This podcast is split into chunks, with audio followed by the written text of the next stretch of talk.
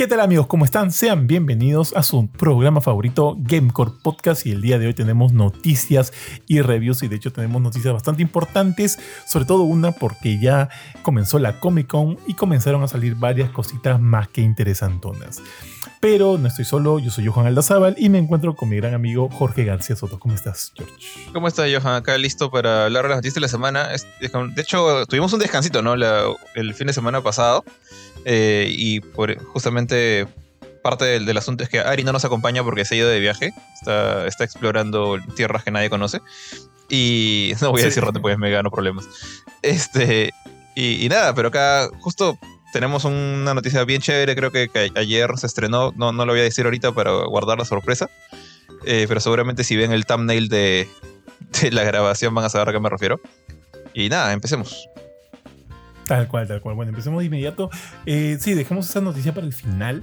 Pero ahorita vamos a empezar con algunas chiquititas que han salido también durante la semana. Bueno, esa no es tan chiquitita, en realidad es relativamente importante y es que Xbox Live Gold se ha convertido ya completamente en Xbox, Xbox Game Pass Core. Y de hecho esto se veía rumoreando como que días antes de que se iban a ver algunos cambios en este servicio de, Xbox, que bueno, que ya no sé cuántos años tiene, pero son un montón de, del Xbox Live Gold desde la época del 360. no sé si, no sé, creo que desde el primer Xbox no, no, sino desde el 360 fue que Xbox Live Gold llegó, ¿verdad? Porque no tuve el, original, no sé. Sí, no, este... El, bueno, es que el original, la verdad es que yo tampoco no, no, no lo tuve muy en el radar porque siento que casi como vino se fue. O sea, el hijo Microsoft lo asesinó en dos patadas con el 360. Eh, sé que mucha gente le tiene cariño por, por, juegos como, no sé, Ninja Gaiden, el primer Ninja Gaiden que salió ahí. Eh, y mucha gente lo utilizaba como emulador a Super Nintendo acá en Lima. Pero yo siento que la internet, o sea, cuando la internet llegó a las consolas, fue el, o sea, sé que, por ejemplo, el Play 2 tuvo internet, el Xbox original también, ¿no? Pero cuando recién llegó con, con, Furia ya como una cosa integrada y obligatoria, la generación del 360 y el Play 3. Entonces, siento que ahí empezó la cosa. Claro que sí.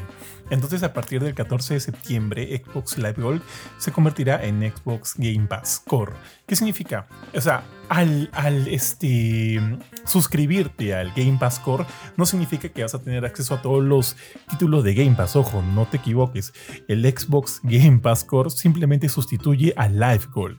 Pero sí van a haber algunos juegos que van a ser parte del catálogo, como cuáles te digo ahorita: Among Us, Descenders, Dishonored 2, Doom Eternal Fable Anniversary, eh, Fallout 4, Fallout 76, Forza Horizon 4, Gear 5, Grounded, Halo 5 Guardians, Halo War 2, Hellblade, Senua Sacrifice, eh, Human Fall Flat, Inside Ori and the Will of the Wisp, Psychonauts 2, State of Decay 2 y The Elder Scrolls Online Tamriel Unlimited. O sea, básicamente la mayoría de todos ellos, la mayoría, no todos, son este, first party o son exclusivos de, de Microsoft o de Xbox. Eh, caso de que te quieras poner como que el paquete completo, este no lo tengo por acá, pero obviamente te convendría más porque tendrías acceso a todos los juegos que llegan mensualmente o periódicamente a eh, Game Pass. Y eso siempre es una buena oferta. Ahora, ojo, todo continúa igual que siempre en el sentido de que el Game Pass Core va a seguir recibiendo juegos eh, mensuales igualito que Live Gold, así que eso está bien. Solo es un cambio de nombre porque luego todo básicamente va a seguir siendo lo mismo. Y ojo, eh, los precios son 9.99 dólares al mes. Y si quieres por el año es 59.99 dólares. Igualito precio. como estuvo siempre. Sí, igualito, igualito. Entonces eso es todo. Ya eh, a partir del, como te dije, el 14 de septiembre se va a realizar este cambio. Y nada, pues a ver, a ver cómo sigue. Me parece bien, porque siento que el. Digamos como que el, este, el nombre Game Pass ahorita es tan grande, tan importante para Xbox, que eh, dividir todos sus servicios en base a lo que es Game Pass me parece lo más adecuado, ¿no? Como que para no generar también ahí confusiones y demás. Me parece que es una buena movida, me gusta, y ver, ¿no? Que como sigue de repente creciendo esto de repente por ahí podrían dar como que un, porque ya había antes, ahora de repente este, un mejor este, oferta ¿no? de Game Pass Core con Xbox Game Pass, con PC Game Pass Ultimate y demás, pues qué sé yo, a un dólar al mes. Y así que vamos a ver. a la miércoles, un dólar al mes. Lo dan usualmente ¿eh? en oferta. Sí, pero en oferta, es como que los dos primeros meses, algo así, no, no es para no es algo común, no es algo que todo el tiempo tienes, ¿no? Ah, bueno, yo tengo gratis, tío, de por vida. Bueno, no de por vida, sino hasta que Jerry me bote de su cuenta. tengo ah, ahí claro, claro. Mi Game Pass, mi Game Pass Core y todo. Así que, pues bueno, o sea, es un servicio muy bueno. Yo, yo sé que, por ejemplo, cuando ya no quiero jugar en PC o, o, no quiero jugar en PlayStation, estoy en mi cuarto, sé que de todas maneras siempre voy a encontrar un juego en mi Xbox que, que la tenga en el cuarto, porque con todos estos servicios que a los que estoy suscrito a través de Jerry en, mi cuenta, sé que siempre hay un juego. Sí, tío. Sé, que siempre tengo un juego ahí. Eso me parece genial. Y ya, me parece una bonita manera de ordenar todo. O sea, sí, sí me gusta. No, definitivamente, o sea, Microsoft, hay cosas que con las que yo no estoy de acuerdo con cómo trabajan. O sea, por ejemplo, yo siento a veces que el Xbox está un poco olvidado como, como, como consola, incluso de parte de la misma Microsoft, que siento que a veces es más, más una compañía de PC que, consolas, pero bueno. Eh, realmente hay que admitirlo, el, Game Pass es, su caballo, es su, barquito adelante de la flota, ¿no? Esa es la punta de la lanza. Y entonces es perfectamente correcto que le den la importancia que tiene que tener, ¿no? Tal cual, tal cual. Pero también es básicamente una movida muy similar a lo que hizo hace poco Sony con su PlayStation Plus, ¿no? Que si bien no es que tenía tantos servicios distribuidos como lo tiene Xbox, por ejemplo, su PlayStation Now murió en el sentido de que ahora forma parte del Plus, porque hay juegos en los cuales tú puedes jugar ahí dentro a través de, del streaming en la nube. Sabemos que aquí en nuestro territorio, territorio es una cosa imposible. Sí pero digamos que como que todo se maneja a través de la bandera del PlayStation Plus y ahí en el caso del Xbox todo se maneja a través de la bandera del, del Game Pass. Me parece una bonita manera de ordenar las cosas, como te digo, yo tengo, yo soy, tengo una especie de toque en mi cabeza y ese tipo de orden hace mucho por mí, por mi bienestar. Así que me ah, gusta, estoy de acuerdo. Y, y, ya pues, dale Jorge. Bueno, eh, esto ya no tiene nada que ver con, con Game Pass o con Xbox o en general, eh, es, estamos hablando de un juego puntual.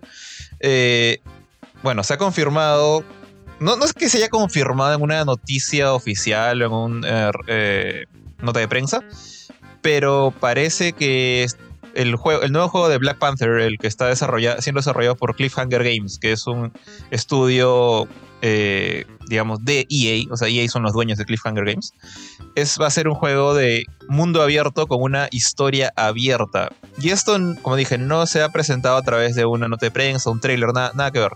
Esto se, se ha como que filtrado, entre comillas, porque no, no es que sea filtrado de, mala manera, sino que la misma gente de Cliffhanger Games está buscando eh, eh, desarrolladores para unir el equipo. Y uno de, esta, uno de esos desarrolladores que está buscando eh, se está buscando a alguien para llenar el puesto de diseñador de juegos senior, o sea, game designer. Y entre los requisitos que tiene, que de hecho lo estaba mirando hace un ratito porque están bien maleados algunos, eh, pero digamos, lo que nos interesa es que dice dar vida a un mundo de juego rico y dinámico, el diseño y la estructura de mundo, cómo se puebla el mundo con personajes y enemigos memorables. Esas son, son tres frases que se han puesto ahí, digamos que pueden todavía ser reinterpretadas como, como tú quieras, ¿no? Pero Después hablan de que, bueno, el sistema tiene que ser innovador, eso todo el mundo pone eso siempre.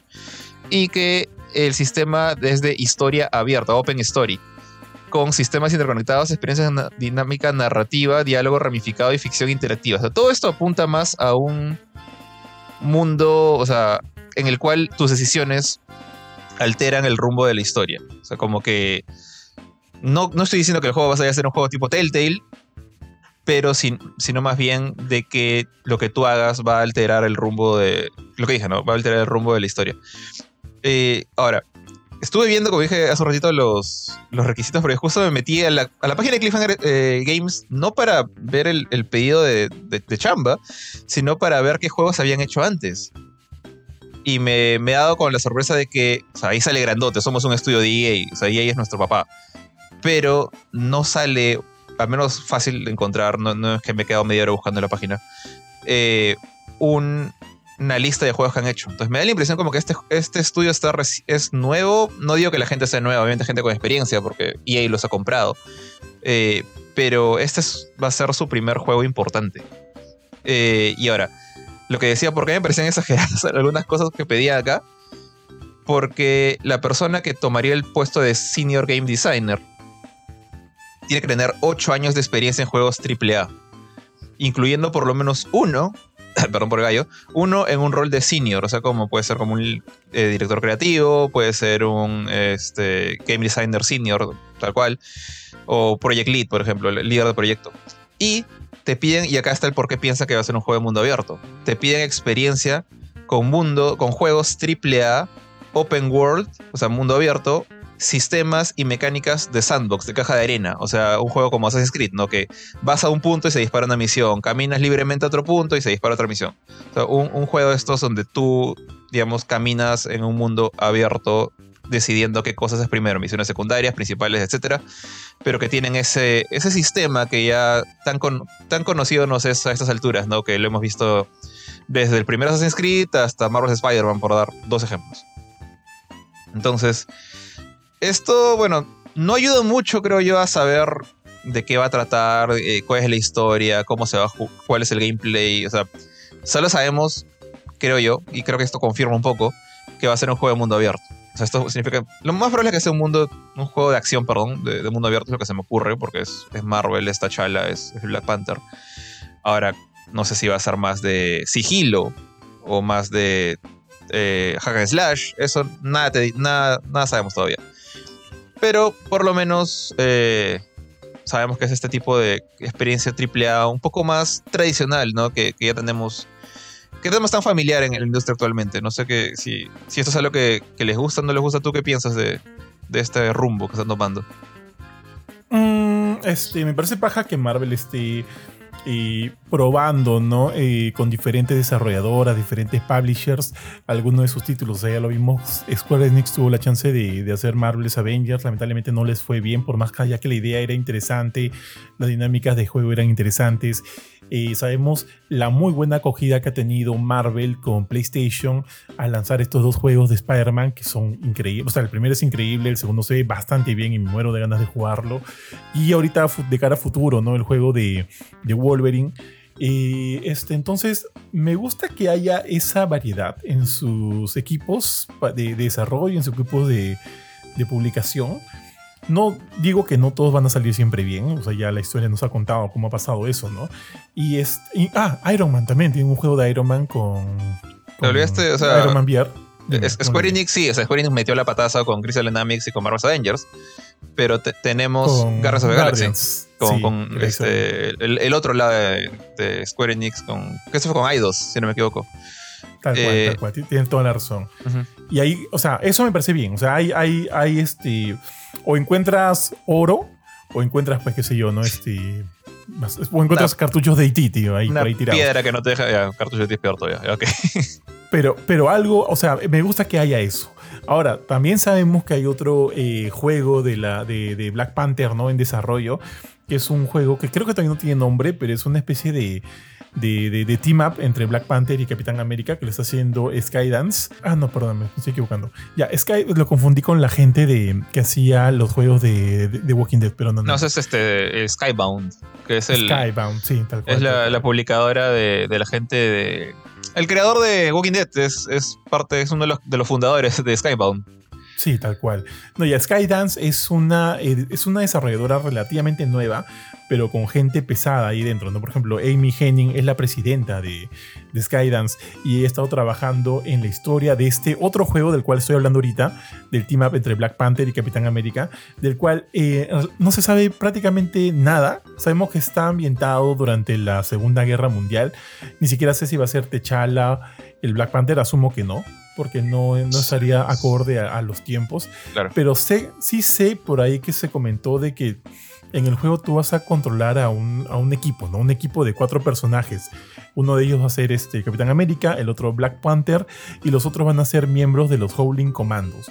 Y entre los cuatro van a tratar de resolver las misiones de este juego de acción-aventura.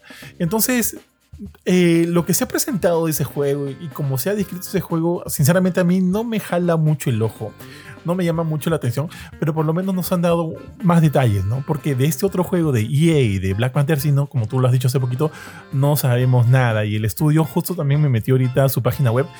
Es eh, sí, está vacío, está vacío. Estaba buscando gente que entre y por ahí nada más. Habla un poquito acerca de sí mismos y está grandazo ahí el logo de Black Panther como que su único ahorita juego en desarrollo y asumo, ¿no? Su ópera prima. Entonces, este... Eh, hay que ver, ¿no? Yo ahorita estoy como que... Hay que ver qué pasa. EA tiene buenos juegos, buenos juegos, este para un solo jugador, que sí, a mí me han gustado un montón. Y EA también está en una especie de renacimiento con buenos juegos que han, que han estado soltando. Por ejemplo, el último Dead Space me pareció genial. Entonces siento que hay una mayor preocupación por brindarle ese este, contenido eh, de calidad a su público, pero también entiendo que Dead Space no vendió del todo bien, así que tiene todo el sentido de que este Black Panther sea un juego multijugador, no sabremos, ojalá que no sea live service, porque en verdad no sabemos nada, no sabemos nada más allá por las cosillas, ¿no? Que por ahí se han estado intuyendo, como lo que comentas de que, de que pueda ser de mundo abierto y demás. Entonces, este, ver, ver qué va a pasar y ver qué será. Ahora, si el otro juego de Black Panther está en los tiempos antiguos, o sea, perdón, en el tiempo de la Segunda Guerra Mundial, sí quisiera que este esté más enfocado, ¿no? En las épocas modernas y a ver hacia dónde pues se dirige. Y, con fe le dan más juegos de Marvel a EA para que también armen su pequeño, su pequeño universo dentro de su editorial. Porque sabemos que los juegos no están interconectados entre sí, pero por lo menos para que no sé, no sé si el juego de Wolverine va a estar interconectado con el de Spider-Man, pero podría hacerlo tranquilamente porque los dos son de Insomniac, los dos son de PlayStation. Entonces, aquí estamos en EA, ya le dimos un juego de Marvel, de repente, eventualmente pueden sacar otro más, otro más y armar su pequeño universo dentro de, del área de publicación, ¿no? A esperar, a esperar, Jorge. En verdad no sé ahorita qué pensar. Mm, Black Panther, te diré que no es mi héroe predilecto me parece chévere por lo que lo he visto en las películas y por algunas cosas que sé de él, de los cómics. No te, no te lo pondría como mi top 3 de héroes favoritos, es más, ni mi top 5. Por eso me llama la atención que, estén sacando tantos juegos este, encabezados por él. Pero bueno, aquí estamos y ojalá salga algo bueno, pues. Sí, la verdad es que a mí me sorprende también un poco que, él haya sido como que el. Es el, único con dos juegos al mismo tiempo en, en desarrollo. Ah, no. No, sí, creo, ¿no? Porque eh, cuando anunciaron esto de EA está haciendo un juego de Iron Man también, ¿no? Eh, Iron Man VR no sé, eh, hace tiempo que había salido, o sea. Han habido, han habido héroes con múltiples juegos, o sea, está Spider-Man, está Iron Man, pero es la primera vez que creo que ha habido uno con dos juegos en desarrollo al mismo tiempo en dos estudios. Así que curioso, curiosa preferencia por T'Challa, pero chévere, porque Roberto es que en el pasado tenemos incontables juegos de Spider-Man.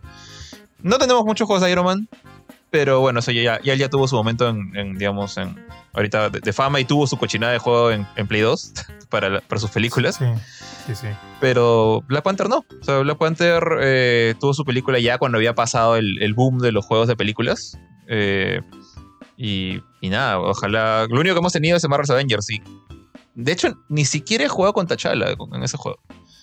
También él llegó, él llegó cuando ya se estaba muriendo todo, pues, ¿no? dicen que su, su, DLC es como que lo, lo, mejorcito que tuvo el juego después del lanzamiento. O sea, como que. Miércoles. Lo que, que valía la pena como que darle una miradita acá a la campaña nada más. Eh, porque el, el, endgame de Marvel Avengers es, es justamente para mí el, lo que mató el juego. Todo el, enfoque como servicio y toda esa nota, ¿no? Pero T'Challa tuvo su campañita y no lo he jugado. Eh, saqué Spider-Man, spider no tenía ni campaña ni nada, lo jugué un rato y dije, no, eh, volví, a, volví, a, pagar el juego y desinstalarlo. Permíteme dudar, Jorge. ¿eh? No, o sea, Spider-Man, quise que me gustara jugar con Spider-Man en este bendito juego, pero es. Lo comparas con Insomniac, el, el pobre Spider-Man de Avengers se queda súper, súper corto. Y con, con, Black Panther nunca, jamás lo, lo, lo, utilicé. O sea, está ahí como que dice, juega ahora War for Wakanda, creo que se llama el DLC. Y ahí se quedará. ¿Sabes cuál sería una, una analogía chistosa? De que Black Panther es para, para el juego este de Marvel's Spider-Man, lo que los músicos estos este, que tocaron no salen hacia el final. Perdóname, perdóname. O sea, para el juego de Marvel's Avengers, ah, que, Black que el DLC de Black Panther es para el juego de Marvel's Avengers, lo que los músicos del Titanic fueron para, pues, para la, la inundación, ¿no? Sabemos que se está yendo a pique el Titanic, pero bueno, te vas, pues te vas escuchando música, música chévere. Pues. Eso es. bueno, he pensado en eso. Pero ya. No, no sé. No sé qué va a pasar, Ojalá, ojalá sean, solo espero que ojalá sean buenos juegos. Y me había olvidado también, y justo lo mencionaste, el Iron Man que se está desarrollando en EA. Sé que ahí tenemos otro juego más. De repente también siento o me da la sospecha que sabemos que ya Marvel está. No le está yendo tan bien en números en los cines ahorita con el USM porque ha habido un bajón de calidad fuerte y un bajón de, idas al cine o, entre lo que fue la pandemia, entre lo que la gente de repente también se está hostigando, ¿no? De, ver películas de superhéroes o lo que, o bueno, también el, bajón de calidad de las mismas películas. De repente ahí Marvel está buscando, eh, no sé, subsanar un poquito con, con, los videojuegos, ¿no? Y que por ahí entre plata, plata, plata. Pero bueno, ahí estamos.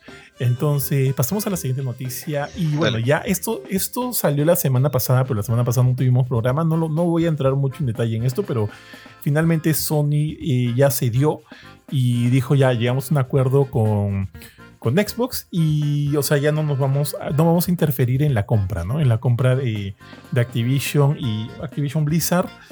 Eh, y Xbox. Ya no van a interferir, dijeron, llegamos a un acuerdo y ya está, cerramos. Pero lo que salió luego de eso sí me ha llamado la atención, Jorge, porque han dicho, y de hecho Microsoft, Microsoft lo ha confirmado a The Verge, eh, que el acuerdo al que han llegado es que van a ser 10 años de, en, los que Microsoft va a cubrir este Call of Duty en PlayStation. Solo 10 años, que fue el acuerdo inicial y es más. Inclusive eh, antes de que se llegara un acuerdo, Microsoft le prometía muchas más cosas a Sony, ¿no? Ya, está bien, vamos, te vamos a dar 10 años Call of Duty, también te vamos a dar por ahí de repente a Crash Bandicoot, también te vamos a dar por ahí a, qué sé yo, Spyro, te vamos a ya como que estaban, eh, o sea, lo que se le estaba ofreciendo era bastante gordito. o sea, me parece que tiene todo el sentido del mundo a mí, porque en su momento, cuando Microsoft le ofreció más, y de hecho, siempre, siempre se limitaban a 10 años. Me acuerdo, pero como tú dices, les, ofrecían otras cosas. Eh, y Sony decía que no, que no, que no, porque supongo que Sony ya veía como que la fecha de la compra se acercaba, o el límite, ¿no? El límite de la compra de Activision. Que si la hacían, de repente. Me da la impresión realmente que ha habido algún tipo de alianza con la FTC, ¿cómo era? Eh, la FTE, FTC. FTC, ¿no? La, La, el ente este regulador de Estados Unidos eh, en Europa creo que todavía no sale la, compra. Hasta tengo, tengo, entendido, es como que el último bastión que, le, que podría evitar que, que Kotick se lleve una, una gran, gran suma de dinero. Eh, y no, no, ya lo digo por joda, ¿no? Pero realmente yo siempre he sido partidario de que por favor esta novela se acabe. Ya me llegaba. Pero yo creo que Sony, quizás es, solamente sospecha mía, pensaba que sí la hacía que la venta no se iba a dar. O sea, la venta tenía una, fecha límite. No era como que algo que se iba a retrasar por, siempre. Creo que hace dos días fue el límite. Entonces, si, si la hacían hasta ahí, si aguantaban hasta ahí, si alargaban el juicio, nomás, ni siquiera tenían que dar un veredicto. Si alargaban el juicio hasta ahí, no se daba la compra. Y no tenían por qué someterse a lo, que sea que diga Microsoft, ¿no? Pero ahora que ya vieron que salió, o sea, Microsoft puede haber agarrado y decir, ¿sabes qué? Ya no te quiero dar nada y, fue. Entonces, como que han agarrado lo, poco que quedaba en la mesa. O sea, Microsoft ha ido sacando sus cartas de la mesa sabiendo que ya iba a ganar. Ya, no tenían por qué darle nada a Sony ahorita. La única esperanza de Sony creo que es que lo de Europa no salga, pero aún así en Estados Unidos la compra procede. Tengo, no, entiendo bien cómo funciona esto, pero ya Microsoft ya ganó, ya, ya, consiguió la compra. Solo falta firmar papeles y por ahí una, llevar a Kotick de, paseo en un yate en al, no sé, a las Islas Caimán. Pero no hay mucho más que hacer. Entonces, ¿qué va a hacer? ¿Por qué Microsoft tiene que darle algo a Sony? No tiene por qué darle nada. Y justamente acá creo que los que han perdido más es este la gente que le interesaba. No, honestamente sé que no sé cuánta gente hay, sé que hay buenos fans de esto. Tú, tú, te incluyes, creo, en el grupo. Pero Microsoft ya no tiene por qué darle Crash. O sea, ya no tiene por qué haber un Crash 5 en PlayStation. Ya no tiene por qué haber un Crash Team Racing 2 en PlayStation. Eh, Spyro, bueno, creo que Spyro tiene menos fans que Crash, pero tampoco. Nada, nada de Activision, nada de Blizzard. Overwatch no tiene por qué haber en PlayStation. Eh, ya, Tony Hawk, ¿a quién le importa? Pero ya, Tony Hawk también. Este. no, sí, Ya, ok. Yo soy la única persona en este país creo que no le gustan los juegos de skate, pero ok. Tony Hawk tampoco tiene por qué estar en PlayStation. Y te das cuenta que alguna de estas cosas, como el mismo Crash, el mismo Spyro, incluso indirectamente Tony Hawk, como que se han hecho conocidas, o sea, sagas conocidas en su momento por salir en, primeras, en las primeras consolas de PlayStation. El PlayStation 1, el PlayStation 2 fueron creciendo por ahí. Cuando, cuando Activision se comió a estas marcas o compró cosas como, como el mismo Crash, por ejemplo, o el Blizzard, se comió todo a Blizzard. Ahí esas cosas ya empezaron un poquito a dejar de ser PlayStation Only y empezaron a aparecer en, múltiples consolas, en PC, en Xbox, en el mismo Nintendo Switch. Eh, ya, la cosa es, Crash apareció en todas partes. Crash, Crash en Smash, era, incluso se, pedía, ¿no? Por ahí. Eh, pero, pero no se dio, ya, no, importa, se, puede, se pudo haber dado, ahora ya no. Ahora ya todo eso es de Microsoft. Y si Microsoft lo quiere soltar en múltiples consolas porque de repente piensa que puede vender por ahí un poquito más, pues bien por ello, pero no tiene por qué hacerlo. Entonces los fans de estas, de estas franquicias son los que han perdido, creo yo. Pero Shadow of Duty va a seguir ahí. Van a poder seguir jugando, sus fans van a seguir... Si quieren seguir jugando en PlayStation 6, creo que van a poder. Play 7, Play, ahí ya como que la van a tener que pensar dos veces. Pero tienen tiempo. Crash ya eh, a partir de ese momento ya no, ya murió. Y eso es lo que... Y están solamente, eh, digamos, este, sometidos a la obra y gracia de, de, de Phil Spencer ahorita. A mí me genera mucho la duda, Jorge. O sea, tiene todo el sentido del mundo lo que dices. O sea, si es así, sí. Pero este, o sea, bueno, es que sí, pues. Si, si el anuncio de, la compra, el, la confirmación de la compra ya era una cosa que no se podía evitar por nada del mundo, PlayStation es como que, es como lo que dices, ¿no? Dijo, ya, pues por último dame esto, ya, me quedo tranquilo. Eh, y asumo que Xbox decidió darle Call of Duty 10 años para no, no verse mal ante todavía los juicios que le quedan, pues no asumo. Eh, porque si Xbox le decía que no, iba a verse mal ante el FTC y todos los eh, organismos reguladores que han estado mirando toda esta novela, ¿no? Desde el día 1. Eh, igual, igual, no sé por qué, no sé, siento que ahí hay algo más. Quiero, quiero averiguar más el tema porque en realidad no, no lo conozco tanto. ¿Qué ha pasado en ese interín? Porque al final, porque mira, este huevón de, ¿cómo se llama? El, el, de, el de Sony Ryan. Sí, Ryan. Ryan. Se puso tan, pero tan terco, tío, desde el día uno, tan, tan terco, que es como que lo que ha pasado ha sido como, como cuando le dicen, ¿no? In your face, Jim Ryan. Y al final tuviste que ceder, ¿no? Tuviste que ceder y, y qué sé yo. Pero es que al hombre lo veo tan, tan terco que siento que el hubiera tranquilo, tranquilo, muerto en su ley. Si no sale, ya no sale, pues ya me quedo sin Prefiero que no, prefiero quedarme sin, eh, sin, sin, Call of Duty a, tener que, a tener que estar de acuerdo con esta compra que, que para mí no va. Entonces, en ese sentido, a, ese level lo siento a Jim Ryan. Por eso que para mí ahí hay algo que no computa. Ah, eh, tengo también, entiendo, asumo, ¿no? Que la gente del, director, los directivos y demás, por ahí le habrán dicho, oye, déjate de huevadas y acepta antes de que nos quedemos sin nada, ¿no? Asumo. Pero es que, como te digo, todo el menjunje es tan, tan raro que, que de repente por ahí, por ahí podría haber algo más. Voy a comenzar a leer un poquito más del tema, por ahí de repente hay algo que nosotros no estemos viendo y alguien más lo haya visto, porque sí me parece extrañísimo, realmente bizarro, considerando el cómo es Jim Ryan, que a mí me cae mal, ¿ah? a mí me cae mal, me caía bien cuando estaba en guerrilla, te hubieras quedado ahí cholo, ahora me cae mal. El anterior me caía mejor, ¿cómo se llamaba? Sean Leiden. Sí. Leiden, sí. Sí, Leiden. Pero oye, también la salida de él fue medio raro, ¿no? Fue como que así caleta. han salido... Sí, es cierto lo que tú dices. Han, salido Sean Layden y otro pata más, un, gordito de lentes, ¿te acuerdas? Uno rubio, no me acuerdo cómo se llama. Sí, sí, sí. los dos, el mismo Yoshida, como que muchas cabezas de PlayStation han ido saliendo, tanto del, lado occidental como oriental.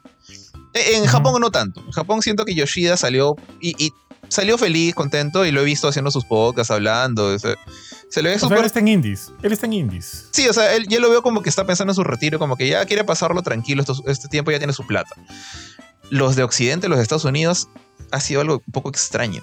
O sea, como que han salido, han desaparecido, no sé en qué andan. No sé si tú sabes en qué anda John Layden, por ejemplo. Pero. Pero nada, o sea, sí, como la cosa ha sido medio rara. Y.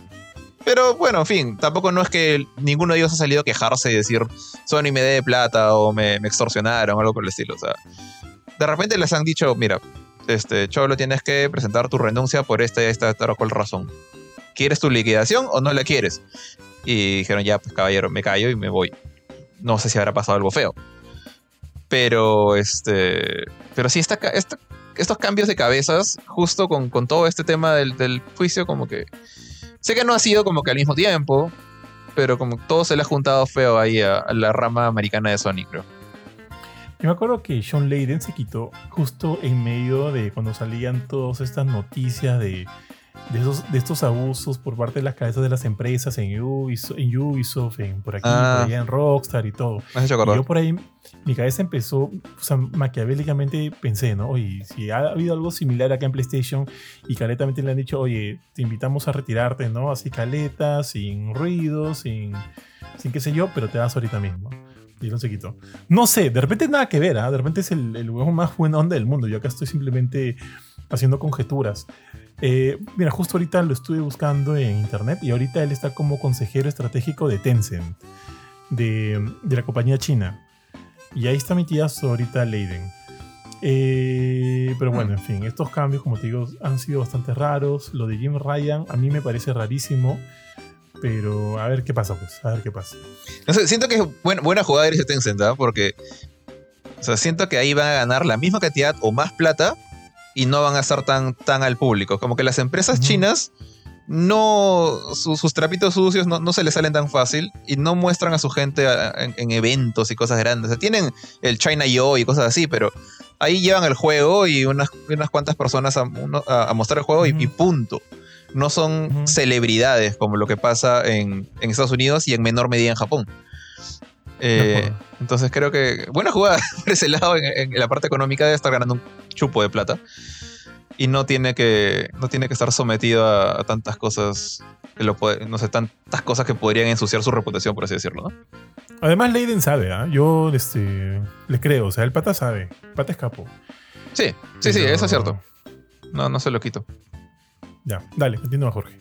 bueno ya este yo también cambiando cambiando temas de negocios y compañías primero empezamos con Microsoft luego pasamos a, Black Panther luego pasamos a Sony ahora Sí. otra- otro juego y esta noticia sí sí es creo que creo yo 100% feliz y es que a partir del día de hoy, de hecho, hace ya buenas horas, porque saqué la, la cuenta en, en el la diferencia horaria, y desde las 3 de la mañana ya se abrió la beta de la beta cerrada o la prueba. El, es una beta cerrada, pero es más para. es más un closed network test de Tekken 8. que es un closed network? ¿Lo probaste? No, no, lo, lo- lo- lo- dejé bajando en la mañana, ya lo, probaré más tarde, pero todavía no. Va a estar abierto todo el fin de semana. Va a estar abierto hasta el 24 de julio. Eh, ahora, aquí hay un tema. Justamente la nota de Gamecore dice 21 de julio a las 10 a.m. hasta el 24 de julio a las 9 a.m., pero, por favor, atentos, dice CEST. Ese es el tipo de, de hora. Entonces, para la gente que ha recibido... Para esto, esto es una beta cerrada. No es que vas a la tienda de PlayStation o de Xbox y lo vas a ver ahí en la beta. Es para la gente que se registró en su momento eh, y ha recibido un correo con su código para bajar la beta y unas cuan- unos cuantos lineamientos, incluyendo un manual de usuario que dicen como unas cuantas mecánicas nuevas que voy a, voy a comentar en un rato. Pero para que sepan exactamente la beta, si, si te, te suscribiste, si te registraste y este, este, esta grabación sale antes del día, de, de- finales del domingo, eh, la beta está disponible hasta el día 24, o sea, el día lunes. No, el- sí, entonces el día lunes, pero te voy a decir la hora ahorita. Dos de la mañana. Y es tal cual, 2 a.m. del día lunes. O sea, realmente tienes el fin de semana para jugarlo nomás. Eh, y, el- y- y lo que queda del día de hoy, viernes, que estamos grabando esto, o sea, esto muy probablemente salga el podcast después, pero 24 de julio a las 2 a.m. se cierran las puertas para los jugadores de Xbox Series X, S, PC y, perdón, de, PlayStation 5. Eh, sorry, me, me- me rayé acá. Esta, esta beta de este fin de semana es únicamente para PlayStation 5. Después eh, se va a abrir, se va a extender, digamos, a los jugadores de Xbox y PC. Recién el día 28, el fin de semana del 28 al 31 de julio, se abre una segunda fecha. Mismos horarios, pero ya va a haber gente de PC y Xbox. Ahorita es solamente PlayStation 5. Y bueno, eh, he tenido, justamente Johan me decía, ya lo bajaste, lo bajaste, porque he tenido la suerte de ser invitado, Johan también, eh, a la beta de, de Tekken 8. No estoy seguro si se puede decir que no, no he visto ningún tipo. Creo que no, no hay embargo en esto, porque honestamente es una No. beta que no, no, hemos sido invitados por prensa, hemos sido invitados porque nos registramos y tuvimos suerte. Eh, no me acuerdo de la lista completa. ¿Tú, tú le tenías en este documento que me mostraste, ahí está la lista completa de jugadores, de personajes disponibles. No sé si. Sí, acá la tengo. No sé si son todos ellos van a estar. Asumo que sí, porque es un buen número. Mira, está Kazuya, está Jin, está Jun. Me, sorprende que esté Jun. ¿ah? Está Paul, está Marshall, está King, eh, Lars, está este, Lin, eh, Nina, está Azuka, está Leroy, está Huauran, Lily, eh, Brian y Claudio Serafino, que justo recibió su tráiler hace pocos días. Te juro que creo que estoy casi seguro que nunca jugué con Claudio en Tekken 7. me pareció curioso verlo regresar. O sea, es un personaje relativamente nuevo, a pesar que Tekken 7 tiene como que 10 años de edad. Mira, oye, aguanta, aguanta, mira, te, te- te he leído 16 personajes. No creo que todos vayan a estar en la beta. Yo me atrevo a decir que sí. Porque, ¿Sí? este, aparte de que no son personajes 100% nuevos y ya todos han tenido sus trailers con algún tiempo. O sea, no hay. Ninguno de esos está rompiendo como que un, un teaser o algo. O sea, si por ejemplo de acá a futuro nos dicen que también está Heihachi, que supuestamente está muerto, no está en esta beta. Y si sale un trailer de Heihachi, bueno, o sea, eh, va a ser el boom. No sé si lo se lo guardarán para Tokyo Game Show, para el Evo, no sé. Pero yo creo que sí. Si han mostrado todos estos personajes, está en el manual de usuario de, la, de la beta, porque han un pequeño manual con. Justamente con, cada uno de estos personajes está acompañado por algunos cuantos movimientos especiales, como para que sepas usarlos ligeramente con solo leer esto, ¿no? Eh, esta, justamente, creo que acá está la guía. Eh, entonces, yo, sí me atrevo a decir que van a estar todos disponibles. Eh, como digo, seguramente la gente que ya está jugando esto ya lo sabe. Ya ahorita van a estar diciendo sí, sí están o no, no están. Eh, pero yo, sí, o sea, por ejemplo, te, te digo un tema un poquito aparte, pero la, la beta de Grand Blue Fantasy eh, versus Rising, que va a salir en agosto, ha anunciado a sus jugadores y son todos los jugadores de primer versus, incluyendo los DLCs, que son como 30 y pico, y los dos nuevos que han anunciado, Siegfried y esta chica de las ovejas. Entonces, no está raro que, que- si ya están listos, los pongan. No, no, me- no me parece que esté mal. O sea, en Street Fighter 6 solo hubieron dos personajes jugables, pero no sé. Street Fighter 6 era un cambiazo alucinante. Acá siento que quizás estos personajes se van a jugar muy, muy similares a, a Tekken 7 de repente. Y justamente por eso ya están ahí listos. Y, o, o Tekken 8 sale más pronto de lo que pensamos. Esa es la otra opción. Que es la, sería la más bonita, ¿no? Eh, mira. acabo de, acabo de prender el, el play, acabo de prender la demo. He, he skipeado tutoriales, todo, todo, para entrar ahorita a, a probar. Y sí, tío, están los 16. Como te dije, está Zuka, Brian, Claudio, Joran, Jack 8. Jack 8 no lo había eh, El coche es mencionado, nuevo, pues. Porque. Ah, Pero, bueno, pero no, le, o sea, no lo había sí, mencionado. no, en la no guía. tenía trailer. Tienes razón. No, ya Está está, en la guía, pero no, no tiene trailer que yo sepa. No, no, no, en la guía no está. Sí está. lo estoy mirando acá ahorita. Allá abrí la guía. Está, ese está. Ah, ah, me cagaste. Ya, bueno, está Jin, Jun, Kazuya, Xiaoyu, Paul, Nina, Lily, Leroy Lo, Leroy y Jenkins. King. 16, y 16 Claudio. personajes, tío. Y, y Claudio. ¿Dónde está Claudio? Sí está Claudio. Aquí está, aquí Claudio, está Claudio. ya. Cl- Claudio, para repetir, en, en orden reverso. Claudio, eh, Brian, Lily, Hauran, Leroy, Azuka, Asuka, Nina, Jack 8, Lin Xiaoyu, Lars, King, Marshall Law, Paul Phoenix, Jun Kazama, Jin Kazama y Kazuya Mishima. El último Mishima, aparentemente. Porque Jin se cambió el apellido. En fin. Este. Nada, o sea, honestamente, Tekken 8 es un juego que creo que está. O sea, primero se anunció como que medio caleta, como que Tekken 8 no tenemos fecha, no sabemos cuándo salimos, no sabemos qué tenemos. Pero eso fue cuando recién se anunció, hace casi un año creo, o más. Eh, ahora último ya están con furia, sacando trailers, por lo menos un par de trailers al mes, más personajes, más personajes. Solamente falta para, para mí, para, para hypearme con este juego, ahorita, necesito un trailer, de, Ajá. trailer de historia. Porque a pesar de que o sea, los juegos de pelea suelen, salvo Mortal Kombat, suele poner a su historia como algo secundario. Eh, salvo Street Fighter 6, que también creo este modo gigante, ¿no? Eh, acá yo tengo toda esta curiosidad de. Por culpa de Tekken 7, ¿no? ¿Qué pasó con Heihachi? O sea, Heihachi terminó en el volcán. Ya, ¿está muerto? Ok. Pero entonces ahora toca el duelo entre Jin y Kazuya. Supuestamente esa es la, la- la siguiente etapa de la saga Mishima. Y.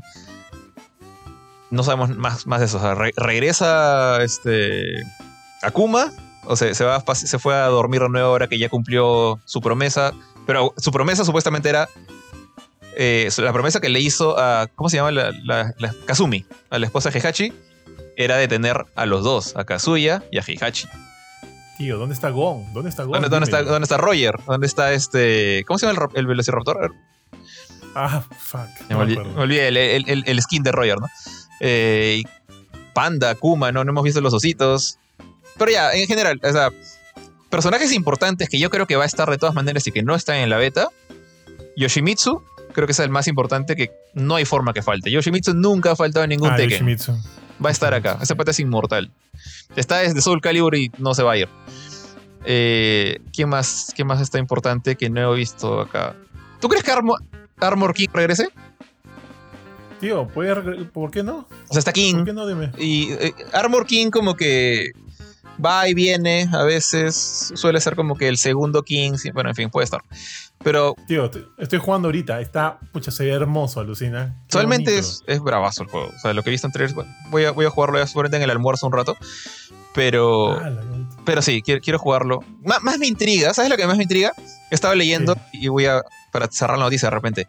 Eh, en la guía se habla de este nuevo sistema que es, está basado en esta barrita que está abajo de tu vida que se llama la, barra de hit o la barra de calor.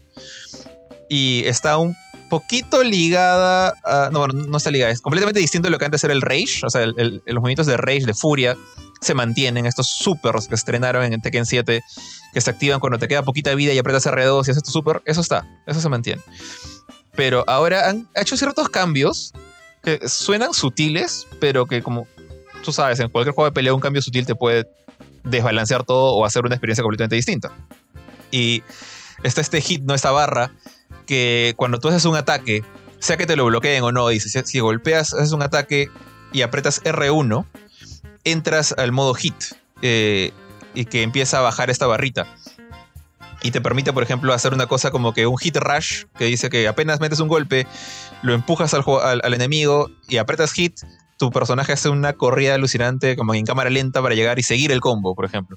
Y tienes 10 segundos en los cuales tu, personaje entra en este modo, 15 segundos, perdón, en este modo bafeado, que no le, creo que no le pueden hacer este chip damage, por ejemplo. Si bloqueas, no, no recibes chip damage. O empiezas a recuperar más rápido la vida esta que siempre queda. esta vidita que siempre queda en Tekken, ¿no? Que cuando te pegan y te sacan volando en el aire o bloqueas el daño, te queda una barra que se va recuperando. Que normalmente en Tekken Tag tú lo que haces es cambiar al otro personaje y ir curándote. Acá está eso. Pero creo que la recuperas usando el hit. No, eso no, no, me tomen como por sentado esto que acabo de decir, puedo equivocarme. Pero. Pero me intriga cómo es esto. O sea. Eh, por ejemplo, en, en Street Fighter 6 tenían esta barra. Malita se me olvidó el nombre de la barra. ¿Te acuerdas cómo se llama la, la barrita de. Esta mecánica súper chévere con apretando R1 y R2 en Street Fighter 6? No sé porque ahorita solo en mi mente tengo el Drive Gotch, pero no es ese. El Drive, está bien, creo, creo que es el Drive. ¿El drive? No, sí. ¿Seguro? Sí, es el Drive, es el Drive. Eh, que tiene el Drive Reversal, el Drive Counter, el Drive Rush, todas estas notas. A mí yo sentí que cambiaba mucho el cómo jugabas Street Fighter. A pesar que se parecía un poquito al, focus de Street Fighter 4. Gané, eh, gané. Era 100% distinto al, al V-Trigger de Street Fighter 5. Entonces era una cosa que, que siento que te hacía repensar cómo jugar Street Fighter 6. No sé si el hit va a llegar a ese level. O sea, para mí Tekken siempre ha sido un, juego más de hacer tus combos, hacer tus juggles, no dejar que el enemigo se caiga, seguir, seguir, seguir agarrándolo en el piso, en el suelo, en el aire. Piso en el suelo. En el piso eh, parado en el aire con llaves, con lo, que puedas. Pero siempre llevando este ritmo, ¿no? Lo, importante en Tekken es el ritmo.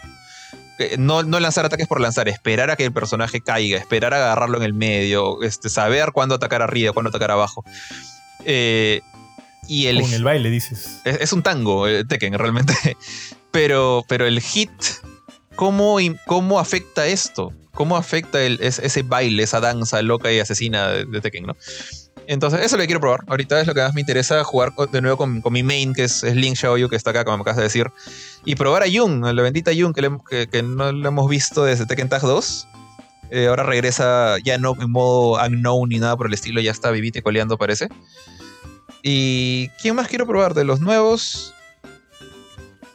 Este, bueno, la verdad, ninguno es, ninguno es puramente nuevo de los que están acá.